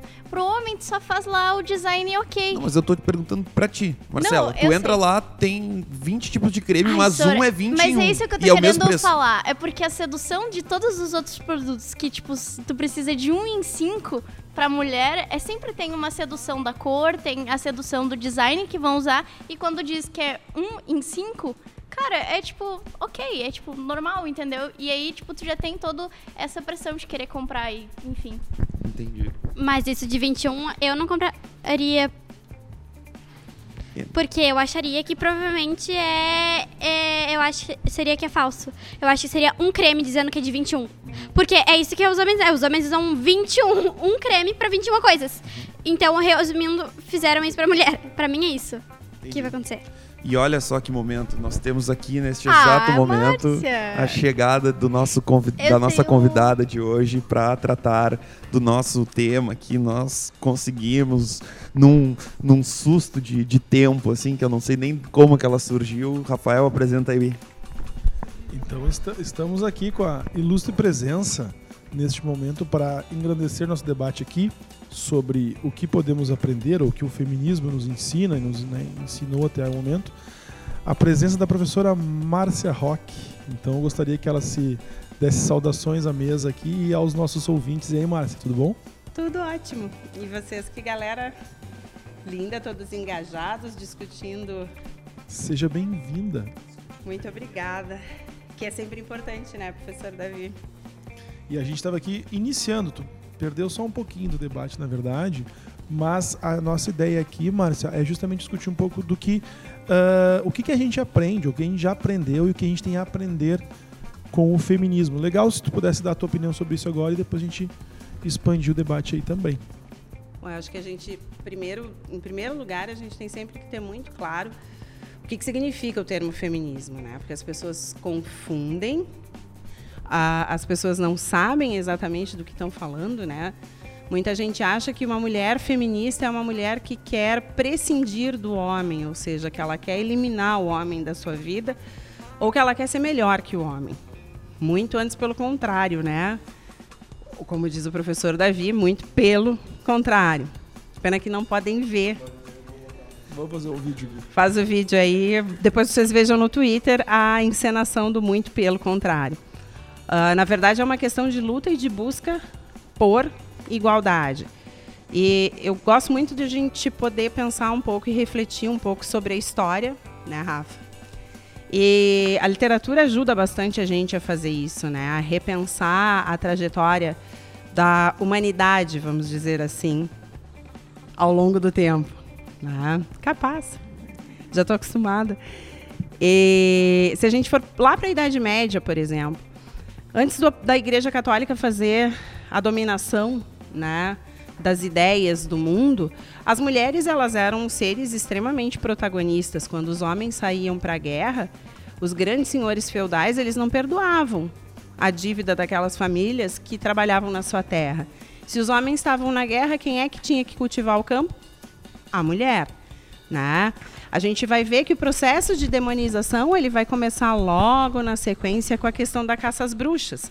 A mulher vai começar a ser associada à figura do demônio, às possessões demoníacas, vai, ser, vai começar a ser tomada como aquele objeto sagrado, mas do demônio. Né? A mulher que enfeitiça, a mulher que faz as suas poções para seduzir os homens. Tudo isso muito calcado lá no imaginário da igreja medieval em cima da figura da Eva, que foi quem seduziu Adão né, com a bendita da maçã. Foi lá que todo o nosso problema começou, né? Bendita da Eva, se tivesse deixado a desgraçada da maçã parada, tava tudo bom. Eu, eu não sei, na real, o problema é uma religião nesse caso, né? Que, cara, foi um homem que escreveu a Bíblia, né? Foram vários. Foram vários, Foram né? vários, Então, porque tipo o assim- evangelho que foi escrito pela Maria Madalena é considerado apócrifo e ninguém nunca viu. É verdade. Então Né? tu já começa por aí, né? A história que contam da Bíblia já começa na visão de um homem, né? Então já é um problema. Ou tu acha que o homem ia dizer que ele se deixou, sei lá, o que que ia acontecer, né? Que, que, que, que não foi a Eva que seduziu, que ele deu em cima da... Não iam falar isso, não sei, sei lá, né? Acho que a gente tem que pensar por dois vieses, Davi. Assim, ó, se tu quer pensar pelo, pelo, pela tua religião, tá? Se tu é uma pessoa que segue a Bíblia, ah, ok, tranquilo. Só que assim, isso é uma Metaforicamente. incongruência da questão da religião. Toda essa parte de Adão e Eva, da criação do mundo, da mulher submissa ao homem, a mulher que era apedrejada nas ruas por adultério ou por qualquer outra coisa, isso está no Velho Testamento. Se tu é uma pessoa que segue o catolicismo na regra, tu tem que trocar o disco, né, bem antiguinho. Tu tem que trocar o, tu tem que trocar a- o teu teu roteiro, vamos dizer assim, porque já existe o Novo Testamento com o advento do cristianismo, Jesus Cristo deixou uma nova ah, escritura sagrada. Então, assim, me- mesmo quem segue a religião ah, não, não, não tem muito nexo tu continuar seguindo o Velho Testamento se tu tem uma renovação das promessas religiosas a partir do Novo. Se tu quer olhar pelo lado científico, do estudo do texto, tá? O Velho Testamento ele foi escrito numa sociedade que não existe mais. Ele foi escrito por homens, né? Ah, e ele servia para um modelo, uma organização ah, social que foi perdendo espaço e que hoje, no nosso modelo de sociedade, não serve mais. Então, assim, a gente está falando de um livro super datado. Se a gente não considerar o lado da religião, considerar só o lado do estudo literário do livro sagrado, né? Eu acho um outro ponto interessante aí, Márcio, da gente falar também é que ah, analisar o contexto histórico que está acontecendo, né? Porque se tu for analisar, tu for, tu for lá para a antiguidade, tu vai perceber que a origem de uma sociedade patriarcal tá lá, né? E essa sociedade patriarcal, de certa forma, ela influencia, inclusive, as produções da época. No caso aqui, a gente está falando de uma produção que, que seria a- o Velho Testamento, enfim. Ah, mas isso tem uma influência daquilo que está rondando aquelas pessoas. Então é interessante também lembrar que essa sociedade patriarcal e esse debate sobre ela, apesar de ser um debate mais ah, atual, é- é- a, a história se debruça sobre isso e percebe que ela vem de muito tempo. Né? Então é interessante a gente nunca esquecer essa dimensão histórica do processo. É, tem teorias assim do campo antropológico que diz que o patriarcado ele advém do fato de que os homens começaram a perceber que a- o único, no caso, ser humano que poderia conceber de fato um filho seriam as mulheres. E isso poderia vir a ser uma forma de dominação, porque naquela Controle, época né? é de controle por questão de reprodução humana, de né, criar mais humanos para para civilizações. Então, qual é qual foi a melhor forma de controlar as mulheres? Reproduzir é bom, mas tu fica aí só reproduzindo quando eu quiser. Sabe que nesse sentido eu até destaquei um- um- uma frase da Simone de Beauvoir ah, que eu queria até ler aqui porque eu acho que vai nessa linha. Ah, é, eu acho que é essa mesmo. As mulheres sempre foram marginalizadas porque os homens de todas as classes e partidos sempre lhe negaram uma existência autônoma. Ou seja, essa questão da autonomia se coloca aqui. A, a mulher, historicamente, ela foi colocada numa posição, ah, e essa posição foi feita de forma construída, né? foi construída essa submissão, de certa forma, ah, aonde não, se, não lhe dava autonomia para o processo. né? Ah, quem faz uma reflexão sobre isso muito boa é a Margaret Atwood, no Conto da Aya, quando a. Não vou lembrar da personagem principal agora o nome. Ela fala que as mulheres naquela, naquela sociedade ali que se tornou, elas eram úteros ambulantes, elas reproduziam quando o homem Tu te deu conta do porquê do nome dela? O nome dela é Sim. Offred. Offred, porque é Todas do elas Fred. são off alguém. Exatamente, que é Off, o homem nome que é homem. o, o, o chefe ali da família. Isso é muito louco. Se a gente for pensar na questão da literatura, ah, tu vai, por exemplo, para Grécia, tá? Pega lá as peças, as comédias da Grécia. A gente tem uma comédia maravilhosa que se chama Lisístrata, ou A Greve do Sexo, que são as mulheres atenienses que vão fazer... Elas querem acabar com a guerra, né? E aí o que elas resolvem fazer para acabar com a guerra? Elas fazem uma greve de sexo porque aí o que, que vai acontecer? Os maridos ah, vão ter que escutá-las e vão ter que parar a guerra. E isso realmente vai ter um impacto grande, né? E assim elas conseguem controlar a situação. Tudo bem, a gente tem vários problemas nessa peça teatral, que é a ideia de que a mulher tem o controle do homem via sexual, né? Ah, mas pensar numa sociedade que permite à mulher esse tipo de ação, de articulação, a sociedade ateniense ela era bem mais evoluída do que acaba sendo a sociedade medieval, por exemplo, né, que é a partir dela que a gente vai ter uma contínua, um contínuo sufocamento da mulher. E aí a gente vai analisar as narrativas ao longo do, do tempo. Década de 30, tá? Se a gente for falar do romance do Nordeste, por exemplo, o que, que a gente vai ver? Personagens que são acusadas pelos próprios pais de serem inúteis socialmente. Porque qual era a função da mulher? Casar. Uma mulher que não casa, ela não tem função social. Aqueles pais que diziam, ah, ah, eu tive uma filha mulher, então isso quer dizer que eu vou ter gasto, eu vou ter preocupação, porque eu tenho que cuidar desse corpo para ele não se perder. Ah, e eu ter um corpo puro para poder oferecer para o marido, para quem eu vou entregar essa carga, né? E uma mulher que não casava, ela ou ia para um convento, né? Em geral, assim, se a família era muito religiosa, ou na, na literatura ela é mostrada sempre como a louca. Ela fica louca, ela surta.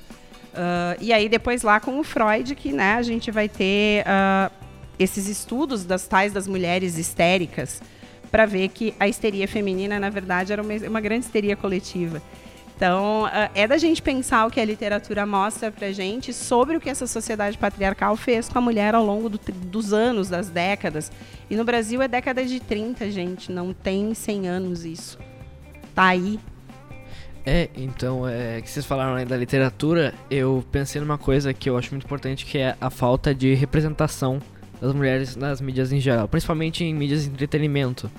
Nos últimos anos tem crescido, obviamente, a representação, mas que, ah, vamos dizer, eu não consigo lembrar de uma personagem que não seja sexualizada, ah, pelo menos que seja criada há mais de 10 anos atrás. Eu não consigo lembrar quase. Não vejo. E eu vejo essa questão da sexualização do corpo da mulher nas mídias como uma coisa que a gente tem que parar e pensar e falar, né? As pessoas. Vocês podem ter uma opinião super controversa sobre isso. Uh, posso jogar linha na fogueira, Davi? As próprias mulheres se, se prestam a esse papel, né? Porque isso dá dinheiro. Tu, te, tu vendeu o teu corpo como uma imagem de perfeição física para consumo e deleite do público masculino, isso dá grana. E, e like, né? Ah, e, e muitos e like. likes. E aí, assim, a gente tem, por um lado, toda uma luta do movimento feminista que tenta fazer com que a gente seja reconhecida pelo intelecto, pelas capacidades profissionais, enfim, por todas as capacidades que as mulheres têm, pela, pela, por ser representada de uma forma diferente do que meramente a forma sexual. E na contramão, a gente tem muitas mulheres que acabam entrando nesse jogo de vender a sua própria imagem só apelando para o corpo. Mulheres inteligentíssimas que fazem papel de burra na mídia. Aí tu vai entrevistar a criatura, ela faz questão de dar aquela resposta pseudo-estúpida, né? Para alegrar a plateia. Qual é a função disso? Por que, que será que isso acontece? Por que, que será que essas mulheres se colocam nesse papel? Tem uma galera querendo falar aí, vamos ver.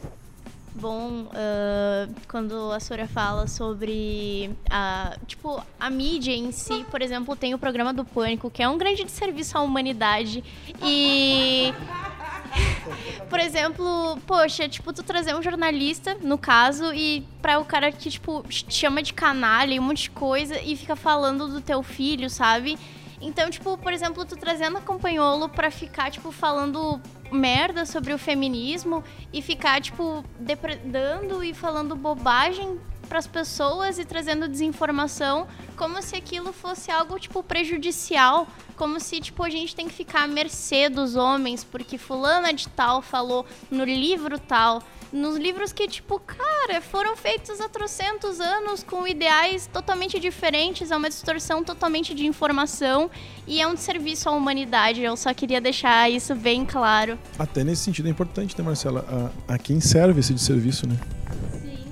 É o grande questionamento, né, Rafael? A questão aqui a gente não está discutindo a, a liberdade de uma mulher se vestir como ela quiser. É, é, fato que se as mulheres andarem de shorts na rua, elas vão ser assediadas e o problema não é da roupa da mulher, o problema é do destempero do assediador, né? Que não está com seus instintos bem equilibrados. Mas a gente não pode perder de vista uh, que existe uma diferença muito grande entre tu teres a liberdade de usufruir da imagem do teu corpo como tu bem quiseres e tu prestares um serviço para a indústria que consome a mídia baseada na sexualização do corpo feminino. São duas coisas bastante diferentes. a, a gente... Viúva Negra da Marvel é um caso bem disso, né? Que eu acho que é... Perfeito. Tipo assim, acho, acho que fecha bem, assim, né? Tu vê, né? A, ela surge como a secretária sexy do Stark, né? E depois tu vai ver as roupas todas grudadas no corpo, todo na cor, claro, né? Então é bem, bem isso, né? Depois ela cresce no dentro, mas ela passa por esse período, né? Fala aí, Laís, vamos ver aqui. Tá bom. O Lobato quer comentar da Viva Negra, mas ele comenta depois. Antes? é que, tipo, o quadrinhos, por exemplo, é uma mídia muito nova. É. é. acho que é a arte mais nova que tem. Não é uma arte oficial, mas enfim, é considerado. É sim. sim. Tá, tudo bem. Mas é uma das artes é, mais recentes e é com certeza uma das mais sexualizadas. Se tu vê uh, lá do início, é, os homens era tudo. O traje de herói, por exemplo, era todo assim, um traje completo, até de máscara, e as mulheres é sem máscara, é com uma roupa muito curtinha, assim, mostrando tudo. E pra quê? Não faz o menor sentido. É, o próprio, o próprio Sin City, que a gente comentava, ótimo, né? É bem isso também, né? Se bem que tem um herói que fica de cueca por cima das calças, né? Tu faz cosplay dele, né, Rafael? Exato. Não, nem cosplay, né? O cara é ele, assim, caminhando pelas, pelos corredores do colégio. Não uso cueca por cima das calças. Ainda bem, né, cara? Senão nem dá pra conviver contigo. Fala aí, Laís, fala aí. Tá bom. O corpo da mulher, ele começa com tudo que é da mulher, então a partir de agora vai ser alguma coisa ou ruim ou alguma coisa que é para os homens. E se não sei se vocês já viram sobre a menstruação, que tem que é uma coisa que é da mulher e daí homens criaram uma ide- ideologia que eu não sei de onde é que tiraram, de que a menstruação veio por conta do pecado da Eva, para lembrar que as mulheres têm isso por conta do pecado da Eva. E daí a partir de é, a partir de então tudo da mulher, que é só da mulher, é ou é sexualizado ou é uma coisa ruim, como as bruxas, que são coisas ruins. Ah, meu, não fala da minha prova, cara. Mas eu, eu até botei um continho bonitinho lá do, do, do Zinho. Bonitinho nada, né? o Zinho de jogar o sangue, né? E aí foi aí, então. Mas não foi da Eva, né? Mas, eu, mas, cara, essas histórias de menstruação tem muito, né? E não tem nada a ver, né? velho? Tanto que, tipo, quando a menina. Por exemplo, tá? Eu vou deixar aí e vocês vão respondendo. Tipo, por exemplo, eu, por exemplo, quando eu menstruei, cara, tipo.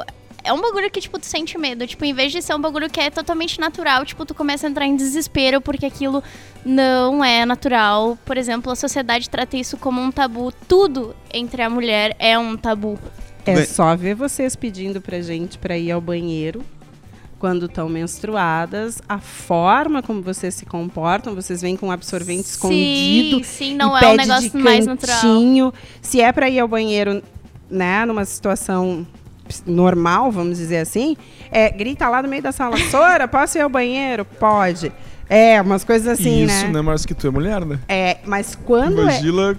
pra pedir pra ti, É, né? é muito. Pra pedir pra gente, que é mulher que tá ali na frente, elas vêm super constrangidas, Uhum. vêm no pezinho da orelha aqui pra dizer, Sora, eu preciso ir ao banheiro, porque assim, eu tô precisando por causa... É não assunto de guria. É assunto de guria. É, é assunto de guria, Mas né?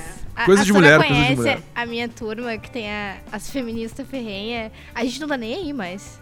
Nossa, na frente do guri. Quer um absorvente, amiga? Tenho, tenho. Então pega aqui. Ai, que bom. Mas é que Então eu tá. acho que isso E tem é a na ver frente de com, todo mundo, assim.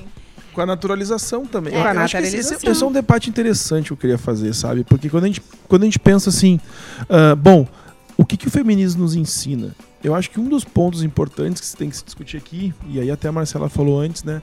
A questão de a quem interessa esse discurso que coloca a mulher como submissa, que coloca a mulher sem autonomia, etc, etc. A gente tem que entender que esse debate sobre esses processos, eles são, deba são debates pertinentes para trazer uma emancipação sobre o tema. Uhum. E aí, como consequência, por exemplo, o debate sobre a menstruação tá intrínseco a isso. Sim, sim. E outra coisa, né? Sexo, exatamente. O é absorvente ele foi criado por engenheiros homens. O que Eu é- contei essa é, história pra vocês, Exatamente, né? tentando lembrar, foi tu que contou engenheiros homens que não menstruam, que é bizarro. Mas essa coisa é nesses momentos que a gente começa a perceber como a gente ainda tem o machismo infiltrado na gente. Como é vergonhoso, que não deveria ser, tu dizer que tu tá menstruada. Cara, Quantas de vocês ganharam flores quando menstruaram? Alguém aqui? Ninguém? não. Era um costume muito comum, A gente. minha a menina, irmã- quando menstruava, ganhava um buquê de flores da mãe. Porque era o momento que ela virava, virava moça. Era um costume muito comum. E na Nossa. verdade, além dela virar moça, ela estava pronta para ser dada em casamento. exato, então era uma filho, né? festa, porque tu ia te livrar do peso econômico na família, capitalizar a mulher. Ah, e ela ia poder, em algumas situações, ser usada como moeda de troca, porque até o século XIX os casamentos eram feitos por interesse.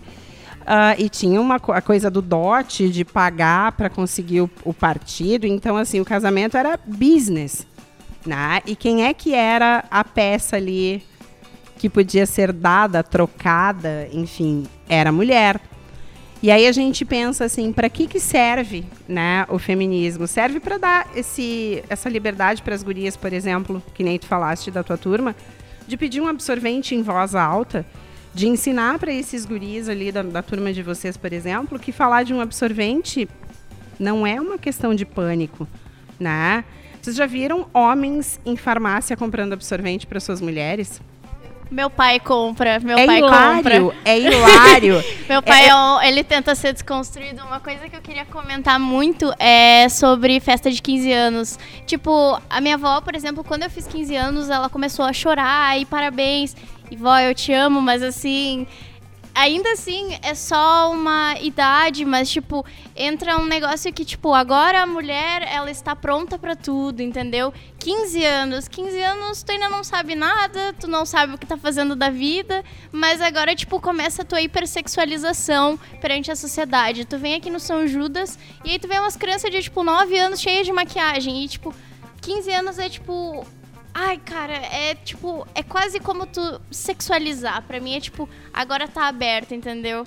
Isso me deixa muito, tipo, perplexa, sabe? Mas, Marcela, a gente também não pode esquecer que, Que- o feminismo, ele luta para que a guria que quer a festa de 15 anos e que sonha com ela tenha o direito de fazer sem que a nin- ô, ninguém a Sora, critique. Não, não é isso que eu tô Sim. falando. Eu tô falando da, da questão em que a sociedade põe que isso Antes todas sim, tinham que fazer. Sim. Hoje, e, e esse é o grande barato da gente pensar no feminismo. Hoje, graças à questão do feminismo, tu pode ter a escolha. Tu quer fazer, tu faz. Tu não quer fazer, ninguém tem que te demonizar por isso. Não, eu acho que isso tá extremamente certo, assim, É. tipo...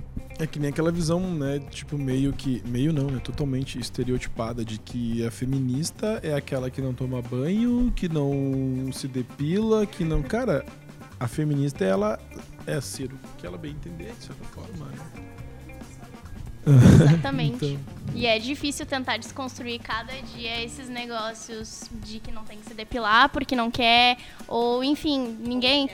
Exatamente, é tentar sempre todo dia uma luta diária esses negócios. Por exemplo, quando eu tive uma época que eu não raspava axila, porque eu não queria. E, tipo, cara, isso ocorreu uma grande discussão dentro da minha casa, porque isso era coisa de feminista. E que feminista. Coisa de feminista. Nossa, meu pai ficou muito bravo, assim, mas ele entendeu, porque era anti-higiênico. E aí eu falei, e não é errado tu fazer também? Tipo, tu não se depila? Por que, que eu também não posso?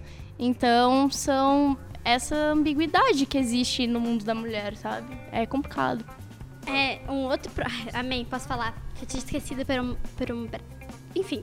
Ah, isso me irrita profundamente, porque além do machismo, tem as pessoas que querem ser o outro extremo. Que vêm e dizem assim. Não pode mais usar sutiã. Não pode mais. Se, não pode se depilar nunca mais. O feminismo. É exatamente pra minha irmã. É exatamente. Alô, é exatamente Júlia. isso que a gente tá lutando pro feminismo, que a gente possa escolher. Não que a gente tenha que ser alguma coisa. Um abraço, Júlia. Vai te catar, Júlia. Isso que eu quero te dizer. Não! É a minha irmã, eu posso falar mal. Galera, eu, Julinha. eu quero puxar uma discussão aqui porque eu tô me sentindo. Fala, lá. A Fala, Luiz. ela tem uma coisa que eu admiro muito, que é ela sabe observar a simbologia das coisas. Que é o mais importante do feminismo. Tu tem todas as, as escolhas, tu pode dar, dar as cartas da tua vida, mas precisa entender o que, que significa a depilação dentro da lógica patriarcal e capitalista que a gente vive.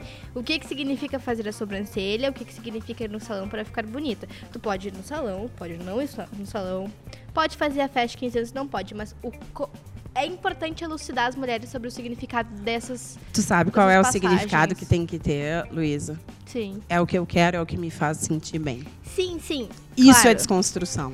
Mas Eu não estou interessada o que, que a, pe- a pessoa A vai pensar, o que, que a pessoa B vai pensar. Se eu me sinto bem, eu faço. Mas Se eu não me sinto bem, eu não faço. A gente nunca teve direito de escolha, é, óbvio, né? entendeu? Então a gente tem que tomar muito cuidado como mulheres que Sim. somos pra gente não virar o outro lado Sim, sim. e começar a impor padrões de comportamento que não podem ser quebrados porque o movimento feminista não deixa. Olha só, só um pouquinho. Quem não deixa, quem não quer sou eu. Eu escolho, Sim, sim. né?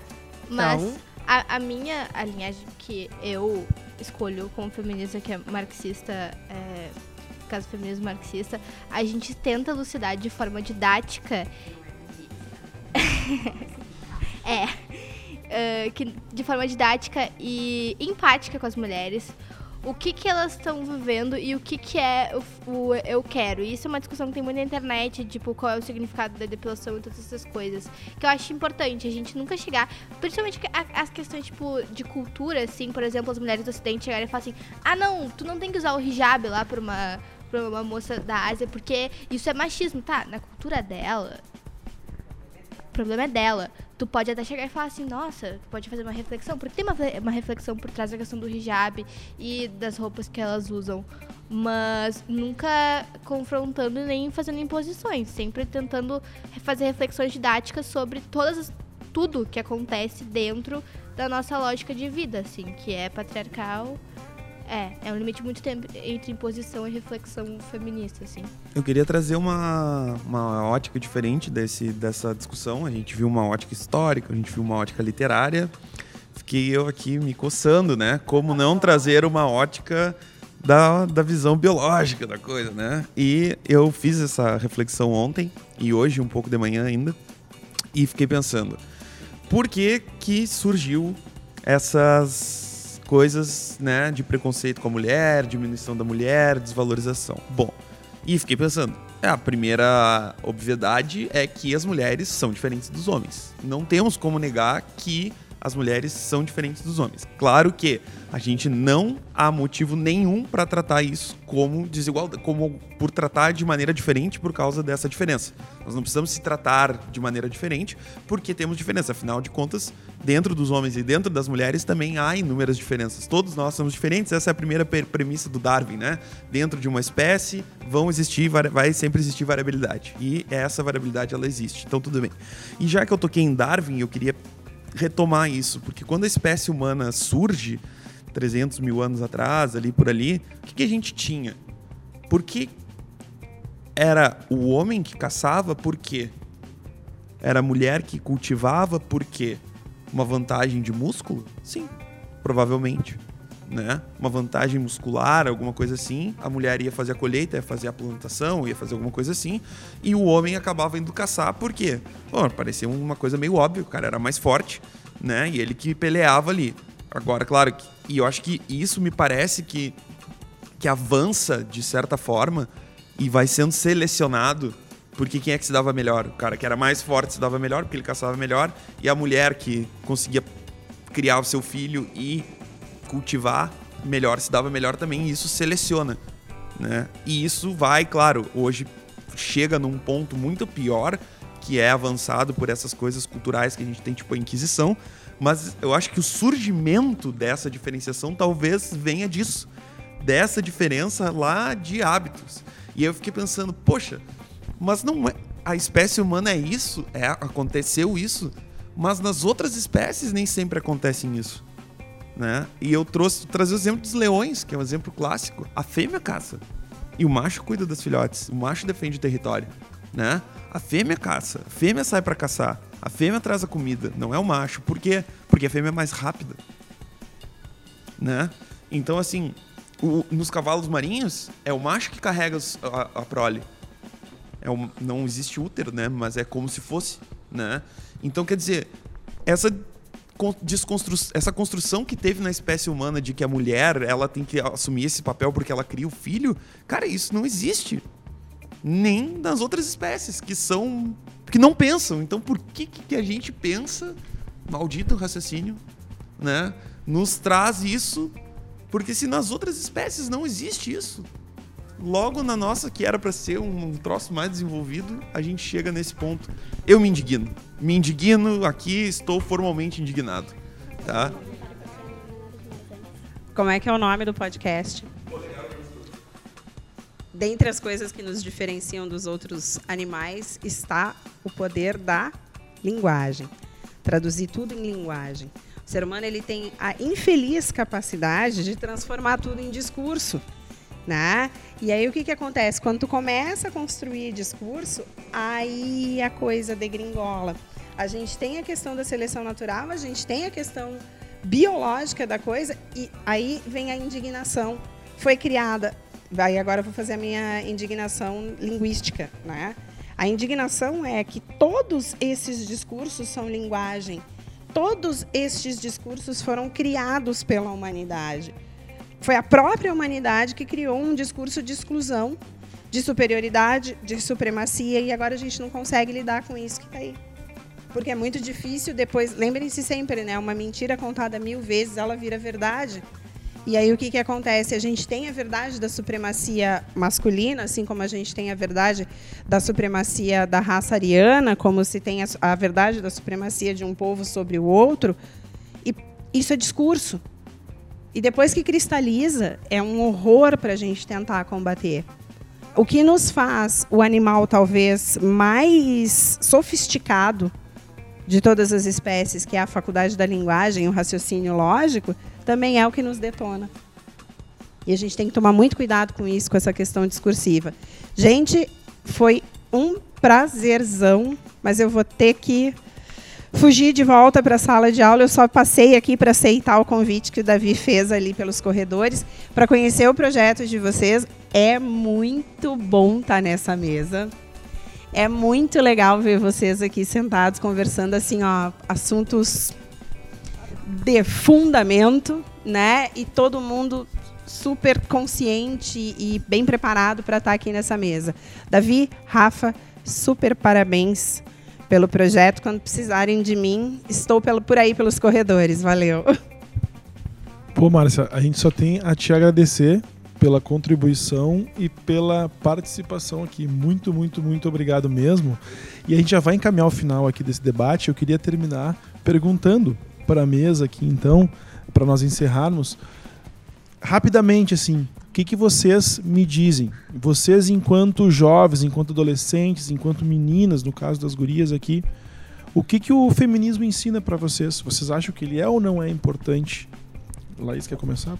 Ele é completamente importante. Ele me fez eu me descobrir, porque a partir daí eu percebi que eu não quando eu era pequena, tinha muitos discursos machistas eu nem sabia que isso existia, eu não sabia que era isso.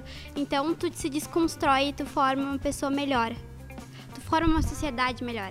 É isso que eu queria dizer do, do ser humano. O ser humano, quanto mais evoluído fica, pior é. Por isso que eu ia dizer que Não os existe animais... mais evoluído, Laís. Ai, perdão, sou desenvolvido. Ah, obrigado. Perdão. Mas o que eu ia dizer é que, ser, que os animais estão no século XXI e a gente ainda não. Muito bem. Vai, Bica. Uh, para dar minha conclusão aqui, eu quero concordar com a Laís que o feminismo é importante e também falar aqui que eu não entendo quem disse que feminismo não é necessário, porque, cara, vamos, vamos dar uma olhada assim por volta. Óbvio que o feminismo é necessário, porque senão hoje eu não poderia estar aqui falando, mostrando o meu ponto, eu não poderia estar usando as roupas que eu quero e nenhuma das meninas que estão aqui comigo também. Então, acorda, o feminismo é necessário, ele tem muito para te ensinar, assim como qualquer luta que preza a igualdade, porque é tudo de bom esse tipo de coisa. Eu quero fazer um comentário rápido sobre o que eu aprendi então sobre o feminismo. Eu aprendi que eu preciso é, ser um aliado do feminismo. Exatamente. Né? Então foi isso que eu aprendi, é isso que eu estudei. Uh, eu vi uma fala muito interessante de uma, uma diretora do filme, de um filme que é A Primavera das Mulheres, que ela fala assim, a luta uh, que, que o homem ele pode participar da discussão do feminismo, né? Ele não deve pautar a luta né, do feminismo, mas ele pode uh, participar e o feminismo ele precisa de certa forma desse aliado porque o mundo não é só das mulheres, né? E não, o homem não discutir, é óbvio que a gente nem entrou em lugar de fala aqui, né? Eu estudei Sim. um monte sobre lugar de fala. Eu não tenho lugar de fala, nunca vou ter, né? Mas eu acho que a gente debater o feminismo como a gente fez aqui, de uma maneira respeitosa, de uma maneira saudável, é importante pra gente não estreitar essa discussão só dentro das mulheres. Os homens têm que debater não pautando, a pauta tem que ser das mulheres, a luta é das mulheres, mas eu acho que a gente tem que falar sobre, né? E tem que e eu vi muito assim de mulheres falando assim que o papel do homem é o que é tu xingar teu amigo quando ele for machista, é tu Exatamente. colocar tipo assim, o homem e, e aí eu sei que a gente vai falar um pouquinho sobre o homem nessa final de pauta assim, mas o homem ele tem que falar sobre a masculinidade dele também. Não é é, não se chatear com piadas. é, e não, não é ser. dele. Não é ser. Tu não é gay, tu não é homossexual porque tu ajuda a tua mulher em casa. Tu não é homossexual porque tu trata ela bem, né? Então, para pros caras também vamos se ligar nisso aí, porque eu acho que o papel do cara tá nisso aí, né? Tá de tu xingar o teu amigo, tá de tu falar e, e- e debater isso, mas nunca pautando, nunca como protagonismo, né? Sempre o protagonismo é das gurias, né? A gente tá só. É. Sabe o que se me lembra? Eu acho que é bah, se eu não me engano, é uma propaganda talvez da Gillette. Eu não sei se vocês já viram, que é uma propaganda em que os caras começam a discutir e que eles falam, tipo, que deu uma baita de uma polêmica, uma polêmica porque, tipo, falava exatamente sobre isso, que, tipo, os caras não devem ser machistas. E aí, os conservadores, tipo, nós vamos fazer boicote, porque senão tá Exatamente. certo. E, cara, o que eu aprendo com o feminismo diariamente é que tu tem que ser forte, tu tem que resistir, tu não pode ficar quieto e não pode ficar com medo. É uma questão de emancipação dos valores da nossa sociedade e que nos- isso vai nos ajudar a entrar em lugares como a ciência, como a política, né, dentro da educação, que a gente não, não pode ter medo de se colocar num lugar sem ser taxada de maluca, de histérica, porque isso é uma coisa, é uma coisa que a gente vê muito na televisão quando um homem é estúpido, ele, ai, como ele é foda, não sei, quando uma mulher ela tá só tentando colocar a opinião dela sem ser subjugada pelos outros homens. Ah, olha como ela é louca, como ela não, ela não sabe se comportar. A gente acabou hoje estourando nosso tempo aqui, né, nesse debate. Estamos a- além do nosso Uma hora, e 36. uma hora e 36 já de, de, de programa. Mas é que a- a- o debate foi tão bom, tão produtivo, e a participação da galera aqui foi tão legal que deixa os profs aqui muito orgulhosos, né? E que esse programa ah, nos permita, né? Sempre ter esses, esses espaços de debate, de discussão e de colocar mesmo dentro da cara quando a gente quer falar de algum tema, uma- algum tema que a gente acha que é ou não polêmico, a gente tem que falar, né? Mas agora nós vamos encaminhar o nosso último e derradeiro bloco do polegar opositor, que é justamente o momento Ludic English Schools, que é o bloco Eu Indico.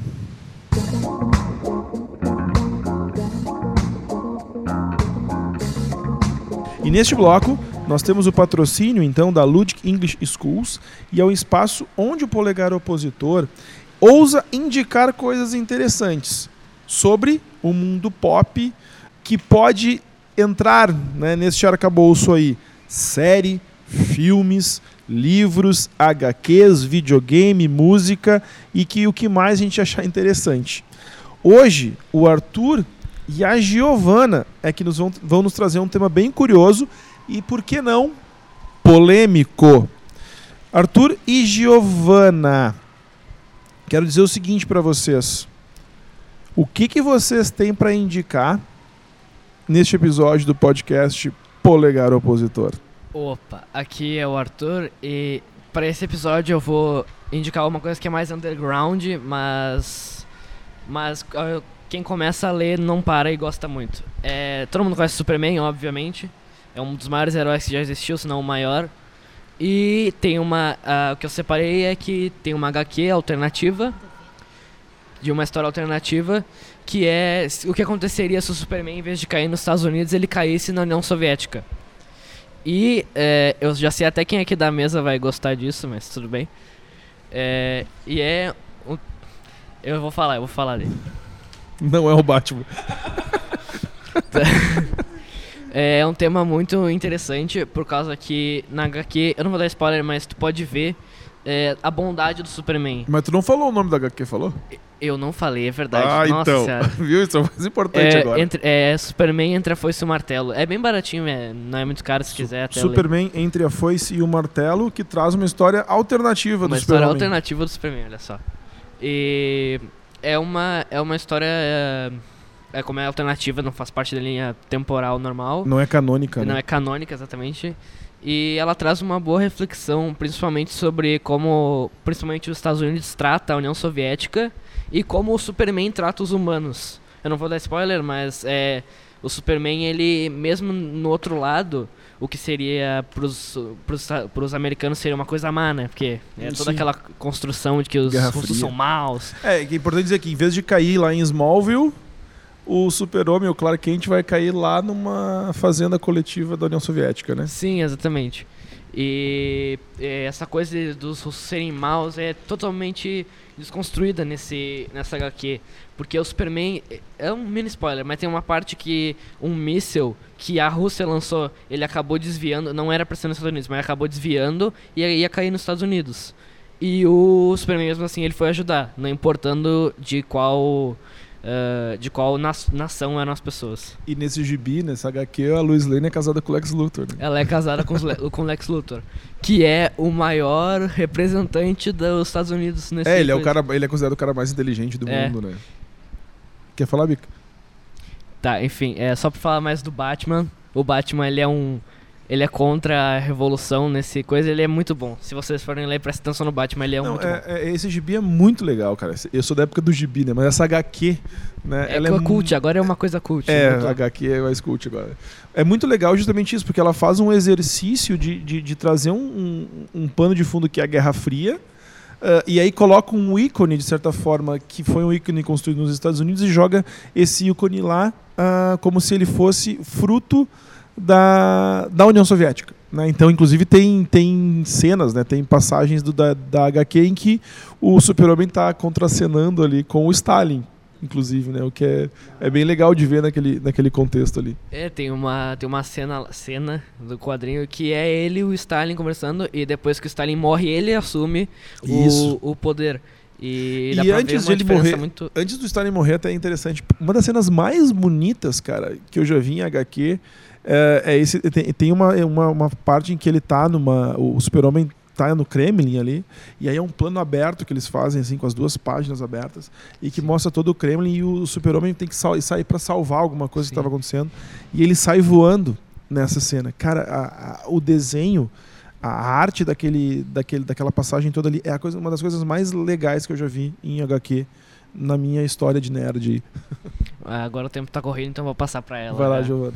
Bom, gente, eu tô aqui. Eu vou começar indicando para vocês um filme que é muito bom. Acho que o pessoal aqui da mesa já deve ter visto. Ele está disponível na Netflix. E o nome do filme é Fratura. É um filme que tu tem que ter um pouquinho ontem. de paciência. Uh, porque as respostas da, da história toda vão vir só no final. Mas é um filme muito bom se tu curte mistério e se tu não tem ansiedade, né? Porque assim, tu fica se correndo para saber qual é o, o lance do filme. Bom, mas a sinopse é basicamente é um pai que está procurando a filha e a esposa em um hospital, onde elas supostamente deveriam estar, depois de um acidente de carro. Mas quando ele chega lá, ele não encontra a família, então tu não sabe se o hospital tem algum problema ou se este pai é louco. Muito bom. Essa é uma indicação muito boa. E a segunda é para quem curte música eletrônica. Eu sou uma que curto bastante.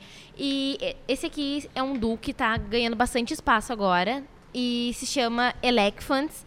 São, é constituído por dois amigos brasileiros e o som deles é muito bom. Eles, além de fazerem mixagem, eles cantam e tocam ao vivo, que dá um toque muito especial para a música deles. Se tu lê ouvir ou ver alguma das nossas indicações, vai lá no Twitter e bota a tua crítica, o teu comentário, se for bom, se for ruim, não importa. A gente vai gostar de saber e tem muita chance da gente te dar o retorno, então fica ligado.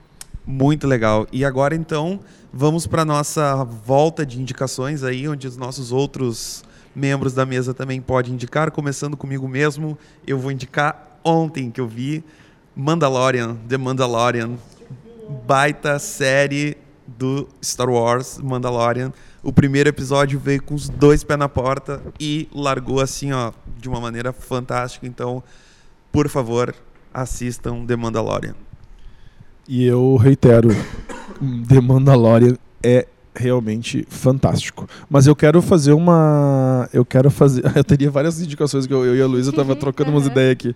Mas eu quero fazer uma indicação uh, de um livro muito bom que eu li e que eu acho que tem tudo a ver com o tema central aqui, que é um livro da Angela Davis, que é Mulheres, Classe e Raça, tá? que discute não só a questão do feminismo, mas que discute a questão do feminismo negro, tem todo um, um, um recorte interessante também da história e da luta dos direitos civis nos Estados Unidos. Sim, sim. Então, cara, é um baita livro, livro muito legal de ler, muito bacana de ler, e tá em todas as livrarias, na, inclusive nas alas ali dos mais vendidos. Tu entra nas livrarias, tu vai ver ali, Angela Davis, Mulheres, classe e raça é a minha indicação. E fazendo o, o link. Muito obrigado. com a indicação do Rafa, eu vou indicar Quem Tem Medo, Quem Tem Medo do Feminismo Negro, da Djamila Ribeiro. E outra feminista negra que eu não cheguei a ler as obras, mas li alguns textos avulsos, que é a Bell Hooks, que ela tá na mesma linha ali da Angela Davis. E que mais que eu tenho pra... Ah, eu vou indicar a prática da yoga. Eu comecei a fazer, achei maravilhoso. Muito bom. Tá, eu vou lá pra uma coisa mais fantasiosa. Eu vou indicar a Malévola que eu vi e eu adorei. Claro que mu- muitas críticas, como o Arthur. Mas eu adorei, então, se vocês quiserem ver aí, me digam o que vocês acharam. Malévola. Ah, eu queria dar uma indicação aqui. Ah, tem uma série na Netflix que se chama Reunião de Família. Ela foi criada mais voltada para o público infantil, mas ela carrega uma mensagem muito linda sobre empoderamento negro e eu indico muito que vocês assistam. Show. Não tenho muito o que indicar. Sei lá, lê o Watchmen e depois vê a série. Boa indicação. Essa série tá muito foda. Também não praticamente, não praticamente vejo nada, eu não tenho nada pra indicar, então. Vê o Watchmen, o Watchmen é bom, eu concordo com o cara. O Watchmen é bom. Bah. Eu indico, na verdade, desses lixos aí de vocês, vocês assistirem Grinch, tá? Porque o Natal tá chegando e um ódio natalino não tem nada melhor do que, ai, sei lá, trazer aqui um ódio de Natal, compartilhar com a família esse Sabe ódio, que a- porque Natal é ruim. A minha filha Eu queria. odeio a minha Natal. filha queria ver. Chega pra ela, ah, vamos ver um filme de Natal, pai. Vamos ver. Aí ela, vamos ver esse Grinch aqui, claro. Ótimo pro espírito Não, o natalino. Grinch de animação é muito fofo. Eu chorei no filme as duas vezes que eu assisti, pelo amor de Deus. É Que muito massa, bom. né? É massa mesmo. Ah, já que a gente tá babando o ovo do Amazon Prime Video, aí a gente, eu, eu quero assistir, uh, indicar pra vocês The Boys. Boa também. Série sensacional. Sensacional mesmo. Olha, cada referência maravilhosa, eu, eu indico. Essa mesa tá de alta qualidade. aqui. Só qualidade Eu monstro. tenho, eu tenho uma última indicação. Eu queria indicar o impeachment do Bolsonaro. Eu também queria indicar para a Polícia Federal é, a investigação dos 37 imóveis que o Fábio Bolsonaro tem no Rio de Janeiro, tá certo? Essa é a minha indicação. Tá, Tá ok? Recado dado, Cancela Luísa. eles, manas. Recado dado. Cancela. Seguinte, galera. Então, gostaríamos agora de agradecer a todo mundo que nos aguentou. Aquela salva de palmas para quem nos ouviu até agora. Muito obrigado. Você que está aí nos ouvindo, que aguentou essas quase duas horas de programa. De coração, muito obrigado. Queremos agradecer aqui também à escola por nos ceder esse espaço e a todo mundo que ah, curte o programa, que indica o programa, que assiste, que escuta o programa, enfim. Muito obrigado a vocês, tá? E queria, queria encerrar aqui então lembrando do marketing institucional, né? É importante a gente relembrar que as matrículas para 2020 do colégio já estão abertas, da educação infantil ao ensino médio, tá? Quem tiver interesse ou indicar a escola é só ah, entrar em contato pelo WhatsApp ou ligar para 98922 60286, tá? E também a faculdade São Judas Tadeu, que vai ter vestibular agora, dia 14 do 12, dia 14 de dezembro.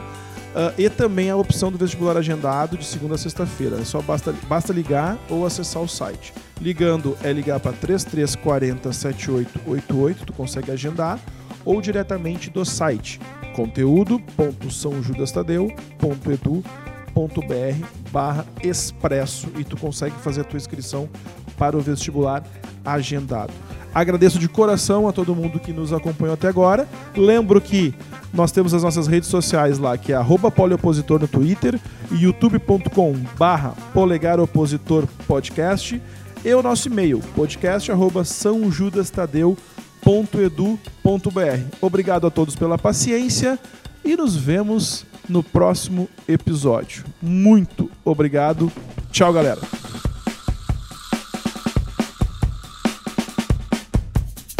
Este podcast é realizado pela Instituição Educacional São Judas Tadeu e conta com o patrocínio de Universitário Lindóia, Ludic English Schools e Muda, consultoria científica e desenvolvimento pessoal.